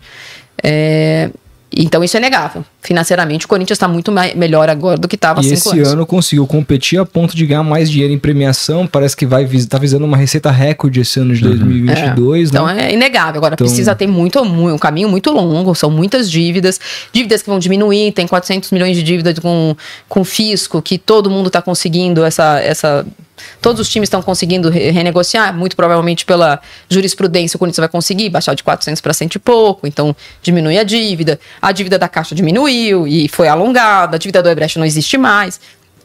Então, é, é inegável que financeiramente melhorou. Resolve o problema? Não. É bonito? Não. É normal? Você acha que falta muito pra competir num pé de igualdade com Palmeiras e Flamengo? assim? Não, não acho. Esse ano mostra que não. Porque dentro de campo, não, ainda no Brasil, o profissionalismo ele tem um poder importante, mas ele não é totalmente definitivo. O Flamengo perdeu todos os jogos contra o Fluminense esse ano. Perdeu o estadual pro Fluminense. É. É. Que tem um investimento menos da metade. O Bem Atlético menos da Mineiro não tá nem no G6. O Atlético Mineiro tem dinheiro, né? Tem Tem padrinho, dinheiro. Mas tem você acha jogador. que Palmeiras e Flamengo vão se manter ainda? Ah, acho, acho. Acho que é, é sedimentada a base. Uhum. Tem que errar muito, como o Flamengo errou, por exemplo, esse ano. Ficou seis meses numa draga completa, porque errou. Porque é, o fator humano é muito importante. Os números, eles são a base para isso. O dinheiro, o CT, ah, o conforto dos atletas. Ter um atleta importante. Você contrata um técnico ruim, o time não ganha nem o estadual. Aí o Flamengo. Você foi a primeira que entrevistou exclusivamente a Leila quando ela virou presidente, não Foi. foi? O que você tá achando do mandato dela? Acho bom o mandato. Acho que com erros, mas muito bom. Acho que ela tá no melhor momento dela, mais confortável. Obviamente que às vésperas de ser é, definitivamente campe- campeã brasileira, isso é óbvio, mas ela passou pela turbulência de, da- do conselho, de tirar o número de vitalícios, ela passou pela turbulência do assessor corintiano, ela passou pela turbulência de um contrato 9. Ela passou pela turbulência de perder um Mundial, de, per- ser eliminada pelo São Paulo dentro de casa. É, ela passou por algumas Da turbulências não que dúvida da permanência do Abel, ela conseguiu manter ela renovou o técnico, contrato do Abel, que eu acho que é a principal coisa que ela fez. É, ela tem assim, ela tem umas questões que são difíceis. Por exemplo, agora vai ser mais fácil da torcida aceitar que ela vai embolsar 50 milhões da dívida que o clube tem com ela. Porque o time vai ser campeão brasileiro. Se não fosse, talvez isso fosse um assunto agora. Agora tá acabando o ano. É, por lei, ela é obrigada, ela não, mas a empresa dela é obrigada a ser ressarcida, porque deixou de ser um empréstimo a ser. Passaram cinco anos a contratação do Borja, do Guerra, desses caras. O, o Palmeiras é obri- o Palmeiras tem que pagar. No momento, ela é a presidente do Palmeiras. Agora, se não fosse campeão brasileiro, você imagina, dezembro, não ganhou nada e. Tô recebendo 50 E ela pau. vai ganhar 50 milhões no bolso. Seria um, um caos. É, ganhar não, tá? Ganhar ajuda, né? É, Recebendo o que receber o que ela, que ela, que ela Não, botou. mas assim, mãe. a- Mas é pra torcida, Pra pra isso é torcida. pouquíssimo Pra importa. torcida, Ah, dane-se. pra mim importa, velho. Eu acho bizarra essa relação. hein? Não, mas eu tô te falando. Não, mas é. neste momento vai. Vai ter a Copa do Mundo, vai sair o balanço do Palmeiras, ela vai ter abatido parte da É uma dívida, ela não tá ganhando um presente do Palmeiras, não é a premiação dela como presidente porque o time foi campeão brasileiro. O Palmeiras deve a Crefisa. ah, Dois CP, CNPJs, não tem pessoa física. Mas é ela e ela, né? Ela é a presidente do Palmeiras, ela é a presidente da Crefisa. Acho que um grande problema que ela vai ter agora é essa questão dos ingressos, cara. Hoje, É, foi, um, hoje foi um caos aí, eu não consegui ingresso pro jogo mais importante, fui o ano inteiro. Tem muita gente perguntando aqui também, falando disso. Ela tem que resolver isso aí, cara. Parece que tem alguma coisa naquele avante lá que ninguém consegue comprar ingresso. Mas enfim, vai ser difícil, cara. Né. Pois é, cara. eu Hoje é a hora dela sair, cara. Até rolou uma polêmica, né? que. Você brincou com ela do. do, do, do- não teve Do negócio Mundial. aqui na época? Ah, teve- meu Deus Cara, do céu. que a galera, puta, dá Que sono, não preguiça. dá? Primeiro, que não brinquei, não tem. Segundo, que eu tenho. Não tem. Não é assim, Marília, você não é Miss Mundo. Não sou. Mas eu tenho dois mundiais. Tenho. É, eu brinquei, eu tenho uma relação muito boa com ela desde sempre. Aham. É, tenho essa liberdade, tanto que ela riu. Uhum. É, nenhum Falou que momento ia fui- buscar o Bi, né? em nenhum momento eu fui desrespeitosa. Ela sabia que eu ia fazer essa brincadeira. É, e assim. Ah, mas a galera já leva O palmeirense, né? sim, como. Se eu virasse assim, o Palmeiras, é. O time que comprou. Eu falei uma brincadeira que é óbvio, igual falar que o Corinthians não tinha passaporte, entendeu? É, Então ganha o Mundial e depois a gente conversa. É, Basicamente, até o Marcos falou que não tem, mas aí não tem problema. Hum, é. Aí a Marília falou que não tem, e não tem, e aí tem problema. Piadinha do futebol, né? Do bar, É, mas do dia assim, dia. eu jamais faria, por exemplo, uma piadinha como essa com o presidente, sei lá, do Fluminense, que agora também quer ser campeão, porque eu não tenho essa liberdade. Claro, Ah, vocês E tinham é- uma, uma. Entendi. E assim, e é claro na entrevista que a gente tem. E ela fala, Mari, ela me chama pelo nome. Assim, qualquer um que assistiu a entrevista Eu vi. E como é que começou percebe essa relação? que ela, ela não se incomodou. Ah, desde que ela começou o processo de. Desde que ela eh, anunciou o patrocínio. Quando a Crefisa anunciou o patrocínio pro Palmeiras em 2015, eu dei essa notícia. Hum. Então eu tenho uma relação boa com ela desde sempre. E assim, eu não preciso mudar de time pra ter relação com as Claro, pessoas. poxa. E outra coisa, ela tá cansada de brincar comigo também. Então, assim, Uhum. pra quem ainda se incomoda com esse trecho da entrevista, recomendo que assista de novo, entendeu? Que ela fala assim, ah, ela brinca comigo, ei, quando é que vocês vão ganhar da gente? Também tem esse pedaço da entrevista. Sim. Eu falei, no feminino, ainda falou assim, no feminino a gente ganha sempre e tal. Brinquei com ela, mas essa parte do Mundial dói. Então, ganhem, que aí ninguém fala mais. Há brincadeiras e brincadeiras, né? Tipo, a Renata foi, esse dia tentar fazer. Ah, uma- não, não, não, isso não é brincadeira. isso é então, preconceito. Exatamente. Há O que brincadeiras é, e ah, o negócio de. de Isso não é eu- brincadeira. Com o Garcia lá, que ela falou, ah, Então, você isso é virou igual maloqueiro. quem manda na sua casa. Não, o maloqueiro não é o problema. Você estudou. Ah, é. Você sabe fazer muitas coisas. Você não pode ser corintiano. Maloqueiro não é problema Ah, pra ah, torcida o do Corinthians se auto- auto-intitula, né? Uhum. Maloqueiro não é o problema. Porque ela falou assim no dia seguinte que, ah, porque eu também sou maloqueiro. Então, mas ninguém se incomodou com você não é maloqueiro. É quando Você ela fala, estudou, você né? estudou. É. Ela não, nem entendeu o que, É que Ela no nem caso entendeu. pesou. É. É. igual sua mulher manda em casa. Como assim sua mulher manda em casa? Ela não entendeu nem que o problema é, classe, é de classe social, é de, é de estudo, é Uhum. de preconceito de, de classe social. Tipo, você não estudou, se você estudar, você não vai torcer pro Corinthians. Se você tem todos os dentes na boca, você não pode torcer pro Corinthians. É esse tipo de, de, de preconceito com o corintiano que é. Só você ir na Arena Corinthians pra você ver que ali todo mundo tem dente, porque o ingresso custa caro. Né? Todo mundo tem dente, É. todo mundo ganha bem, não custa 10 É reais. um público bem É diferente bem do Corinthians. diferente, bem Exatamente. diferente. Não tem, não tem, não, não tem Corinthians lá. E pouco digo mais, digo mais eu, não- eu não É. eu não conheci o Allianz. Conheci recentemente com a convite do, do, do, do Quai, a rede social. A gente foi fazer um trabalho lá no jogo do contra o Cu- Curitiba. E eu já conhecia a Arena, já tinha conhecido na Copa, quando ainda tinha aquele, as duas Hum. arquibancadas no fundo, no, no fundo ali. E é, fui ver Brasil e O dia que o Brasil classificou, né? Que o Brasil e levou. Colômbia. É. Brasil e Colômbia, né, recentemente Com agora, Kawhi que também. também com o Kawhi que me me mandaram pra lá. E, e, cara, assim, eu fiquei impressionado porque o estádio do, do Palmeiras, ele é. Você entra, nele, ele é muito bonito, ele é muito imponente e tal, só que no, in- no interior do estádio ali, ele parece um, um metrô de, do Largo 13, assim. E o estádio do Corinthians é tudo mármore, bicho. Ah. O estádio do Corinthians, os banheiros é shopping. Televisão. Né? Televisão, um negócio assim que, tipo né? assim, é um negócio que os caras fizeram. A zona mista é muito foda lá, velho. muito, foda, cara. É um negócio assim. Não, não é pô, coisa. Então, é- então, mas assim, tem corintiano de todo jeito. Tem corintiano É. com estudo, sem estudo, loiro, não loiro. Mulher, popular, homem, rico, é. pobre. Não, é, é de fato um, um retrato da sociedade. É. O dono da Bandeirantes é corintiano. É. O dono do SBT também. É, então, tem todo tipo de corintiano. Aliás, é, você se dá bem com a Renata? Como é que é essa? Eu, eu conheço pouquíssimo, trabalhei pouquíssimo com a Renata. Quando eu Uhum. trabalhei na Record, é, que a Renata trabalhava com o Milton, eu trabalhava Uhum. em transmissão, eu não trabalhava no programa do Milton. No Milton fazia aquele programa na hora do almoço. Você fazia o Brasileirão na Record? Eu fazia o Brasileirão da Record. Hum. E eu fazia principalmente as outras praças. Então, por exemplo, é, o- eu fazia um jogo fora de casa no meio de semana, que era o jogo que passava na quarta, mas no domingo eu fazia o jogo daqui. Então, eu fazia o Flamengo e São Paulo pro Rio. Fazia o Fluminense e Santos pro Rio, porque no jogo passava para cá. Então eu fazia a transmissão com o Maurício Torres, o saudoso Maurício Torres, Boa. era o, era o, era o, Morreu jovem, era o, né? é, morreu jovem, era o, era o nosso narrador pro Rio, ou para as Uhum. outras praças, e eu era, eu era da transmissão. Então eu conheci pouquíssimo a Renata lá. E depois, ela, quando ela foi pra Bandeirantes, eu fiquei na Record. Uhum. E depois eu fui pra Rede TV de novo. Então eu, eu nu- nunca, nunca trabalhei com a Renata. Não posso dizer que eu tenho uma boa relação, nem que eu tenho uma má relação. É, eu, lembro que não trabalho li- com ela. Eu lembro que eu li uma, uma nota naquela com do Flávio Rico uma vez, falando que ela teria ficado brava porque deram um vestido dela pra você usar. Você sabe como foi essa? Você viu? Você acha, acho que você lembra disso? Então, é, É internet. Cara, eu fiquei. como diz a, a Glória Pires, não vou opinar. Tá certo. Eu não, É, não po- posso Ah, opinar. o, pessoal, o pessoal acha que todo mundo que trabalha junto vai ser amigo, vai- Não, vai mas sair assim, pra meu, tomar... olha, olha para mim e olha pra Renata. Qual é a chance de eu usar um vestido dela ou ela usar um vestido meu? É mais alta, né? é. Não aconteceu, né, gente? Ah. É. Deixa eu te perguntar uma coisa. Hoje em dia a gente tá vendo aí várias é, comentaristas novas entrando, agora as narradoras. Essas pessoas te procuraram ou você procura pra tentar manter uma relação de tipo.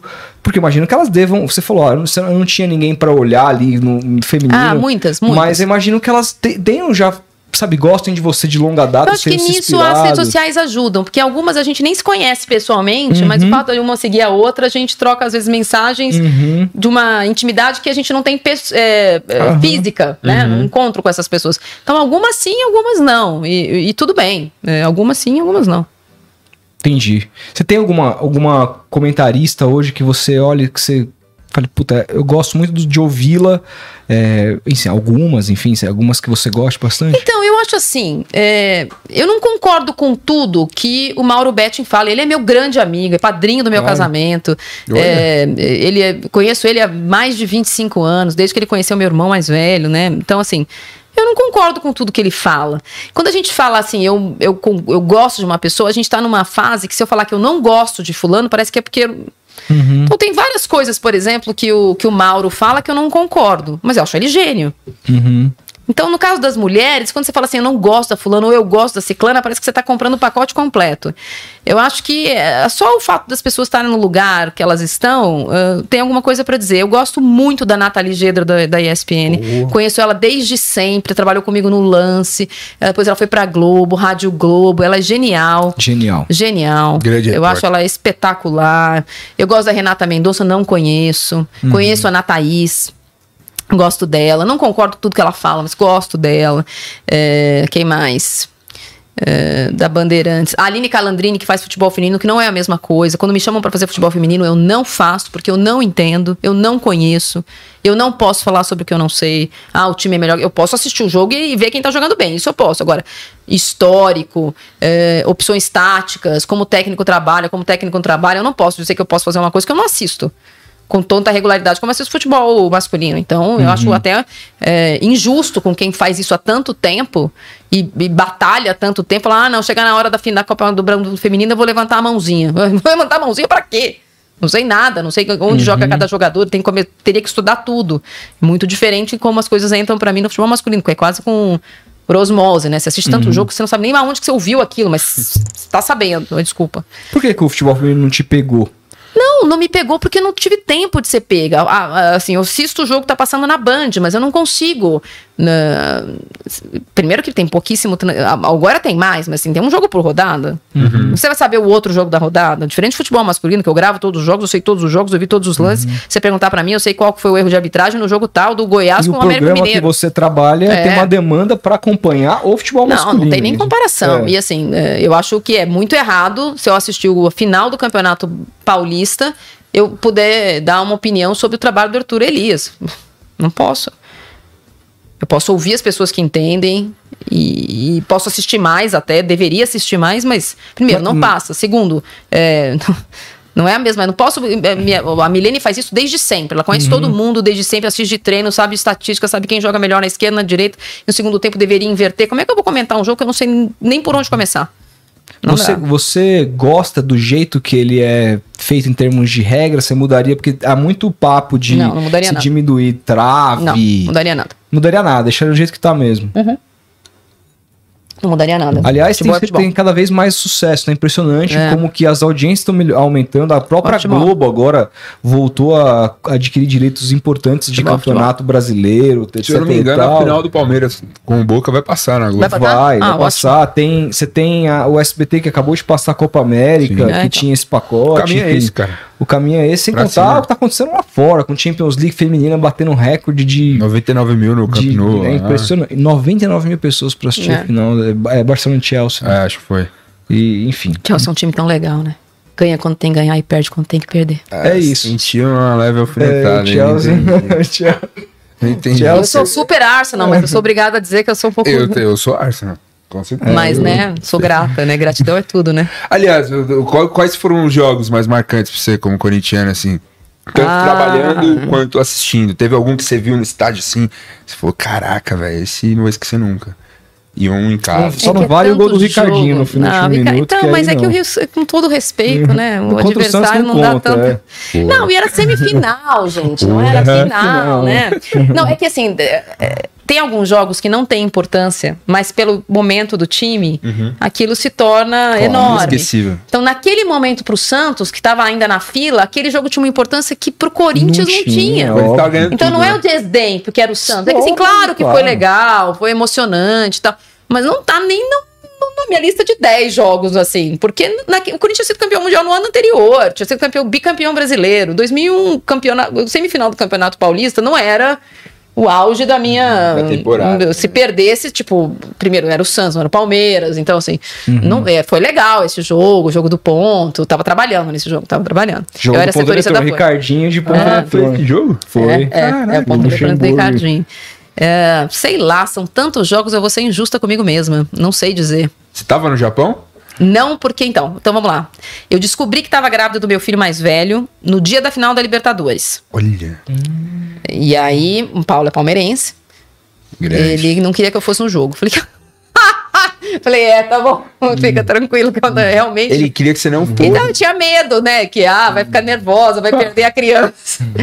Aí não, não achava bom que eu assistisse muito. Então, é, na final da Libertadores, na final do Mundial, eu tava grávida de sete meses. Não podia ir. E não podia embarcar. Então, meus irmãos, meu irmão foi, eu, meu irmão mais velho foi, eu não fui.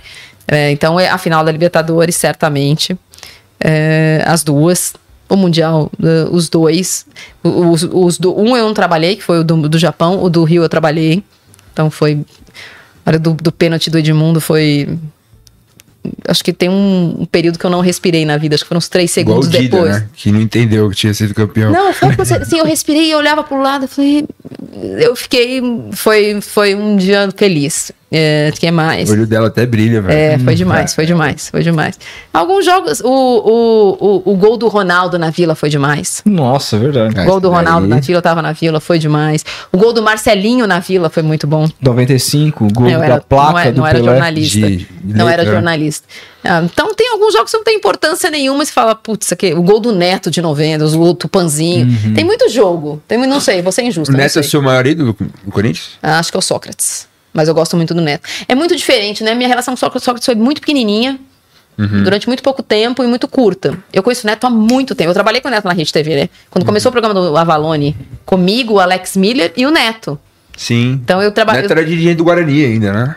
É, não? ele foi e voltou, né? Então ele, eu trabalhava com o Neto. Então, eu- eu- às vezes eu não consigo lembrar como era quando eu não conhecia o Neto, entendeu? Uhum. Porque eu conheço ele há muito tempo, eu convivo com ele há muito tempo. Ele é Você muito. Eu gosto muito dele, mas é diferente, né? Porque agora fica nessa assim, ah, o Neto. Eu não consigo lembrar como eu pensava do Neto só como torcedor, assim, lá em 91. Mas me 90. fala uma coisa, eu, eu, assim, vendo, eu não conheço o Neto pessoalmente, tenho muita vontade de conhecer, porque eu admiro Sim, muito ele vai o sentar Neto. aqui nosso muito, muito vai. mesmo, assim. É, mas eu, eu que sempre acompanhei é, programas esportivos e tal, eu me lembro inicialmente do Neto, é, mais gordinho, assim, no programa do Milton Neves, que- quebrando o pau com Godoy, etc. Ah, lembra? é. Lembra Eurico dessa- Miranda. Lembra dessa, do Eurico Miranda? né? programa é. histórico, Lendário, histórico, lendário. É. Isso aí Eu acho que deve, de- deve ter no YouTube Tem, por aí. tem, Como certamente. diz o Casimiro, isso aí é elite. É, velho. o Casimiro tem que reagir isso aí hoje. Mas enfim, é inc- incrível, assim. Mas o, o Neto era aquele cara explosivo, que ele sempre foi Continua como jogador, etc e tal.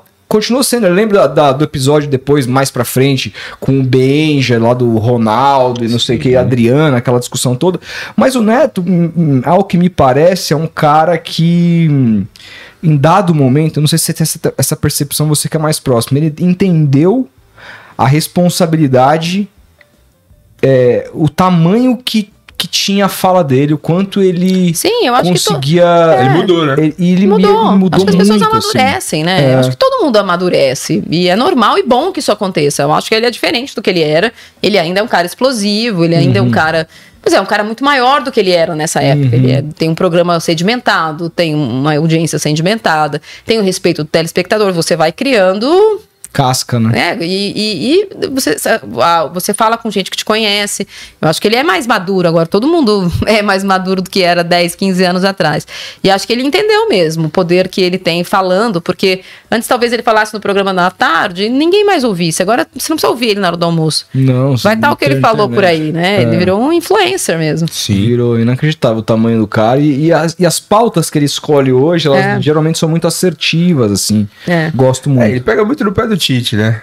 Todo jogador pra ele ele tem que ir pra seleção. eu É, acho que mas aí. Mas aí faz parte um do folclore, é. né? É, Fora de, de, de câmera ali. Tenho certeza que se o Vitor Pereira saísse e o Tite falasse assim, tô Ele gosta muito do. Vitor Pereira. O Vitor Pereira gosta É. muito dele.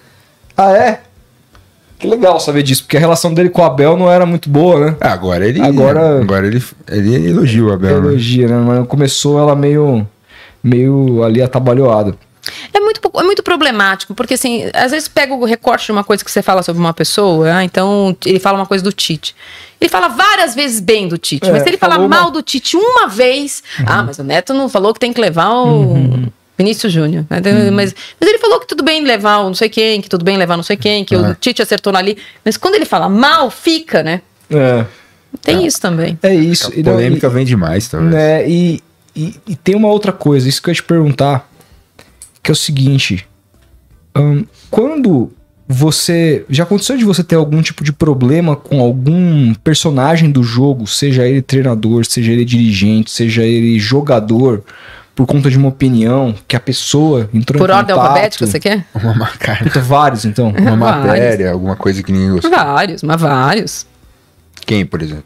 Ah, Tem que muita você se gente. recorda, assim, que você fala, puta, esse. Rogério Ceni? Rogério vários, Ceni. quando eu era setorista do São Paulo. Vários, várias vezes. Teve um dia que ele falou assim, mas você não é campeão do mundo. Eu falei, ah, você também não, né? Você fez no Japão, eu fiz também. Hum. Nada. Aí ele ficou bravo. Isso numa coletiva? É. Não, porque antigamente, quando existiam os dinossauros e não existia internet, a coletiva era primeiro jornal, não, Ah. primeiro TV, depois rádio e por último jornal. Então, você, eu que era de jornal, É tete Podia usar. Eu es- Esperava a coletiva de TV, já fazíamos anotações, aí tinha a coletiva de rádio, anotações. Quando chegava de jornal, já tinham perguntado tudo. Aí ele vinha reclamar da nota que a gente dava, reclamar de não sei o quê. E era uma época ruim do São Paulo, esse começo que eu peguei de setorista. Eu fui virar setorista do São Paulo depois da Copa de 2002. Aí o, Cori- o Corinthians tinha ganhado a Copa do Brasil, Rio São Paulo, Campeonato Paulista, tudo que todos os mata-matas, o Corinthians ganhava. Uhum. E era uma época que o São Paulo não ganhava nada. O São Paulo tinha ganhado 93, 94, foi ganhar de novo em 2005. Sim. Então era uma, era uma época, uma década ruim também. E aí uma vez ele veio, ah, você não sabe se eu joguei bem, se eu, eu sou campeão do mundo. Eu falei, ah, eu também sou, né? Isso que eu acho legal, os caras. Você não é, você não fez nada, você era o terceiro não, não, eu trabalhei todo jogo. Você você fez o quê lá? Muita gente elogiando aqui justamente esse seu lado bem visceral, assim, enfática. Comentarista tem que ser isso, né, cara? É, Então, eu acho, né? eu acho assim, desde sempre, quando não era em rede social, não importava para as pessoas, era só uma assinatura no jornal. As pessoas sempre souberam que eu era corintiana no- nos clubes que eu trabalhava, as fontes. Nunca falei, ai, não torço pra ninguém, ai, gosto da seleção brasileira, não sei o quê. Não, torço pro Corinthians. E não muda absolutamente nada. Eu acho que agora, graças a Deus, tem, esse tabu tem caído um pouco. Porque me parece óbvio que o fato de eu torcer pro Corinthians não muda absolutamente nada, senão a história era completamente diferente. E eu trabalho com um assunto que as pessoas gostam, entendem. E se eu falar, por exemplo, que o, o gol, a expulsão do Roberto foi injusta, eu sou burra. Não é que eu sou corintiana, eu sou burra. Eu não posso ser comentarista de futebol e achar que a expulsão dele não foi justa. Pessoas falam isso, eu sou burra. Tanto faz o time que eu torço. É, então eu acho que também é um pouco de. Eu acho que a história, o currículo, o tempo, as pessoas não acham que eu sou assim só quando o Corinthians ganha, ou só quando o Corinthians perde, ou só porque o Palmeiras ganha, ou só porque o Palmeiras perde. Eu sou assim com todo mundo. E eu acho que isso também me ajuda a ter uma relação boa com todos os dirigentes. Então, ah, eu, eu- não, então, não, não tinha relação boa com o Leco, mas ele era obrigado a falar comigo. Porque, né, é, os, os interlocutores aprendem que, assim, se você não falar comigo, eu vou falar assim, o São Paulo não deu a versão oficial dele, a minha versão é essa. É melhor falar com o jornalista, É, porque senão ele me claro. obriga a dar a versão dele. E, e- e o fato de eu trabalhar em veículos importantes, que precisam de uma resposta. Então, isso também me ajuda na, na carreira. Então, eu acho que o time que eu torço não muda, não muda nada, muda só meu estado de espírito. O Paulo Bonfá você conheceu quando foi fazer aquela matéria com o Avalone? Exatamente. Exatamente. A primeira vez que eu encontrei com ele pessoalmente foi nessa matéria. Mas eu não comecei a namorar aí, não. Mas eu, a primeira vez que eu encontrei, aí foi várias vezes no programa do Avalone, eu fui várias vezes no Rock Go, mas a primeira vez que eu vi ele pessoalmente foi na matéria. Cara, eu sinto saudade do Paulo narrando. Muita, puta, muita cara, saudade. é icônico no momento hoje. Você já foi no gente- Museu do Futebol? Tá tendo a Tá exposição tendo, do é. Rock Go. 25 Então, anos Rock Go. Olha só, e é- é- eu, eu falo isso porque a gente tá num momento agora com esse tanto de streaming pra lá e pra cá, e as empresas comprando puta campeonato, um monte de campeonato por aí. O YouTube também transmitindo o jogo e tal. Você fala, cara, cadê o Paulo Bonfá aqui narrando? Teve um amigo meu que mais isso. espaço. Ele fez, Marcelo. ele fez o Campeonato Carioca, né? Pelo tweet do Ronaldo. Ele fez. Ele fez vários aí de streaming. E ele fe- a última Copa ele fez pelo Fox. 2014. Sim. né? Eu fiz com ele. É, e ele narra umas coisas que ele vai narrar a Copa em algum lugar. Ah, é? Ó. É, Então tá rolando agora. Live Mode fechou algumas Ah. empresas. Vamos ver. Vai ser Será que legal. ele tá com o Casé? Imagina? Imagina, vai ser legal pra Vai caramba. ser muito bom, cara. O, o ele fez a Copa do Brasil. Não, o que, que ele fez? A final do que com o Casimiro? Alguma final aí. Esqueci agora qual era. Campeonato, acho que foi o Campeonato Carioca, então. Deve ter sido. Cara, o Rock Go é lembrança só boa, né, velho? Nossa, cara. Uma outra minha, época, minha né, infância, minha. Pré-adolescência, na escola. Cara. É. Nossa. Ver o Supla jogar. A galera não sabe, não viu o Supla jogar. Ah, então vamos, Museu do Futebol. Até Samuel fevereiro Rosa. É. tem a exposição dos 25 anos do Rock Go, vale a cara do pena. Nat Roots. Badawi jogava muito, É. Japinha. Os cara caras bom. lendários, velho. E tinha o Cleston. Bom, né? falando em Paulo Bonfá, tenho três filhos para criar do Paulo Bonfá e meus. Preciso ir, vamos lá? É, vamos. Fazer a Vamos, última. vamos, vamos. É, qual que é a sua expectativa para essa Copa do Mundo, Brasil? Ah, acho que o Brasil é muito, muito favorito, sempre é. Dessa vez, o chaveamento, o time, os jogadores em, alta, em alto nível. Os 26 jogadores favorecem a seleção, quanto as seleções melhores são favorecidas por maior número de jogadores que podem ser convo- convocados. E é, o, no, ser no meio da temporada, os jogadores estarem inteiros.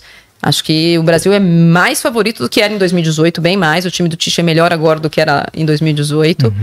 É, tem jogadores em altíssimo nível. Tem um grande jogador, que é o Vinícius Júnior, que ainda não é totalmente titular. Isso eu acho inconcebível. Também. Acho inconcebível. Acho lamentável o, o, o que foi feito da seleção brasileira, não é só agora, mas de algum tempo pra cá. Acho difícil torcer para a seleção brasileira. Por quê? Porque é uma seleção que se, não só se distanciou das pessoas, da torcida, como ela afronta o torcedor é, quando você tem um calendário que a seleção brasileira te atrapalha. Então ela cria uma antipatia desnecessária. E a, a eleição, as pessoas gostando ou não gostando de misturar assunto, também criam antipatia e criam resistência e cria problema para a seleção. Eu acho, eu acho difícil. Eu percebo que há um, um- um gap aí de gente que não viu se o Brasil ser campeão adulto ou com uma lembrança boa de 2002 e de 2094 que queira ver a seleção brasileira me parece óbvio. É, mas eu também vejo que a, a geração mais nova, tipo meu filho de 9 anos, o mais velho, ele não tá nem aí para a seleção brasileira. Mas nem aí. Isso é Não grave. é igual a gente quando a gente era moleque com a seleção. Então, eu era, deixei de ser muito cedo. Porque, É. né, Quando? depois, no- 90. Ah, eu nunca fui muito fã de seleção brasileira, mas assim, até 94, acho que. Você comemorou o Tetra ali. Eu não morava aqui, acho que isso foi- me fez comemorar. Fazer intercâmbio fora, o fato de ser brasileira Uhum. fora, tá sozinha, acho que aquilo me fez gostar mais. Uhum. Mas 98 já não. 2002 eu trabalhei na Copa também não. Assim, não é torcer contra. É só muito. eu Prefiro ganhar o Campeonato Paulista do que ganhar a Copa do Mundo. É, caramba. E assim, eu vejo os meus filhos que assistem futebol internacional e estão na fase, tipo, muito, tudo muito legal, minha mãe conhece os jogadores e não sei o quê. E você fala que vai ter a Copa, eles falam assim, mas quando volta a Champions? Mas quando o Corinthians vai jogar?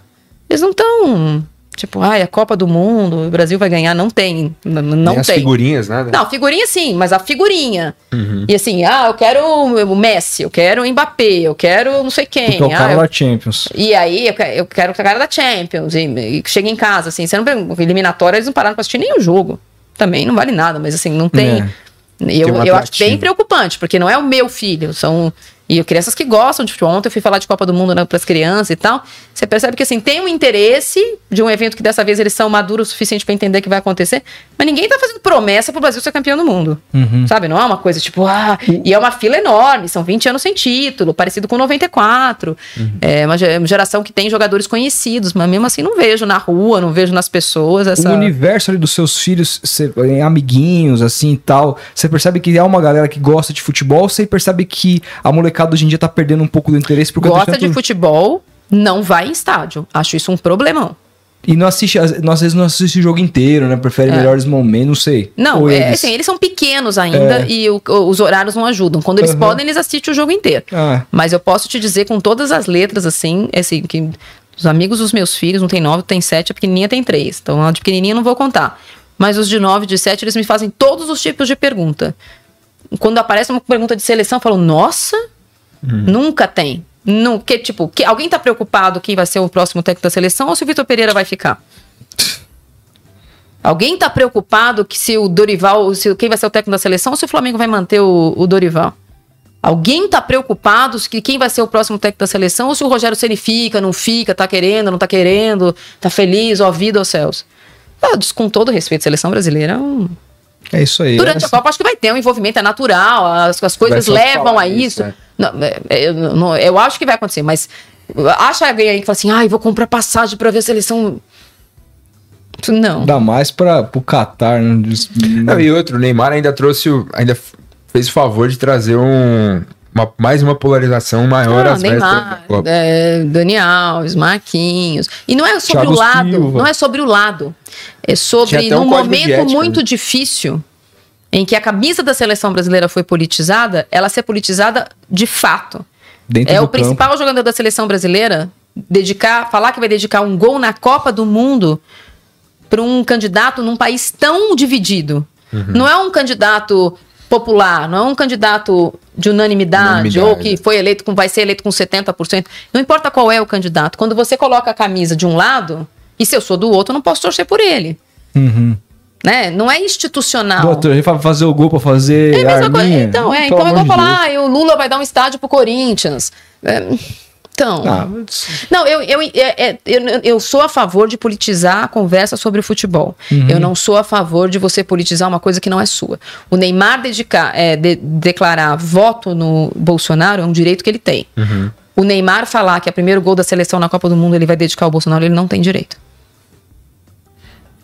A, a, pro, a, própria, a própria FIFA falou que se Proíbe. isso acontecer. Não, a FIFA faz isso sempre, mas estou dizendo, é. ele, ele falou ele isso. Falou, é. Então, isso, ele podia falar que era pro Lula, para o Tarcísio, para qualquer que. É, isso ele não pode fazer.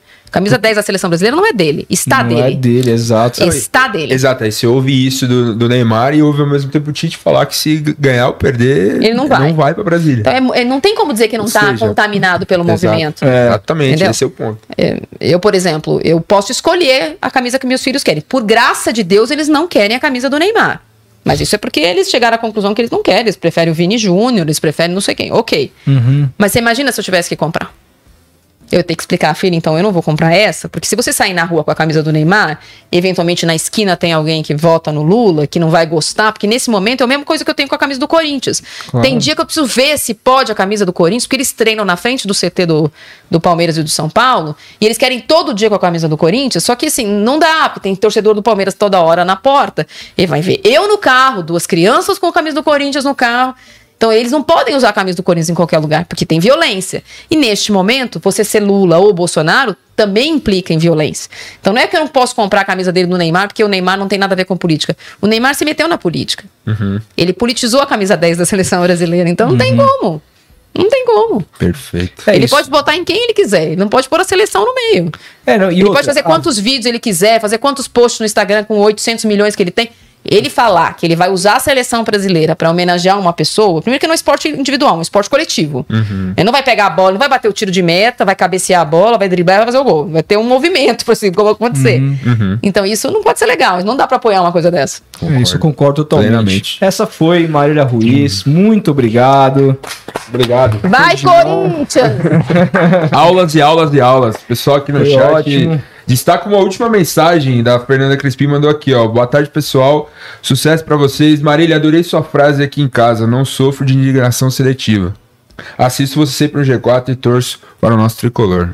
É, é o nosso tricolor vai jogar daqui a pouco. Vamos dar aquela zicadinha, mas. Tamo junto. É Obrigadão. obrigado demais. Imagina, obrigado a vocês. Sucesso honra. é nós, é Corinthians. É isso aí, gente. Não se esquece. não, eu deixou... tinha medo que eu tava do ontem o Palmeiras ser campeão, ter que vir aqui hoje. Graças ah, a Deus. não, pois vai é. ser campeão contra o Fortaleza. É, isso aí. Não esqueça seu like, isso é super importante. Like. Se inscreva no canal, canal também é importante. O Eduardo e, tem um negócio lá de like. Eu não e, tenho. e ativa o sininho, porque segunda-feira, nove da noite, estaremos ao vivo aqui com o João Guilherme. Monstro. Demorou? Grande abraço. Campeão da Libertadores ou não? Vamos ver, é. vamos ver. Faz barulho nação. Não sei qual nação, né? O Bruno Negra é o. Mas ele só vai falar essa frase no caso de um gol de um lado. É. Quer dizer, não vai ser é. ele, vai ser o. Vai ser o Não pode inventar, não é. pode inventar. É. Gente, fiquem com Deus, até a próxima. Valeu. fala. Tchau, Botem tchau. certo, hein, gente? É nóis.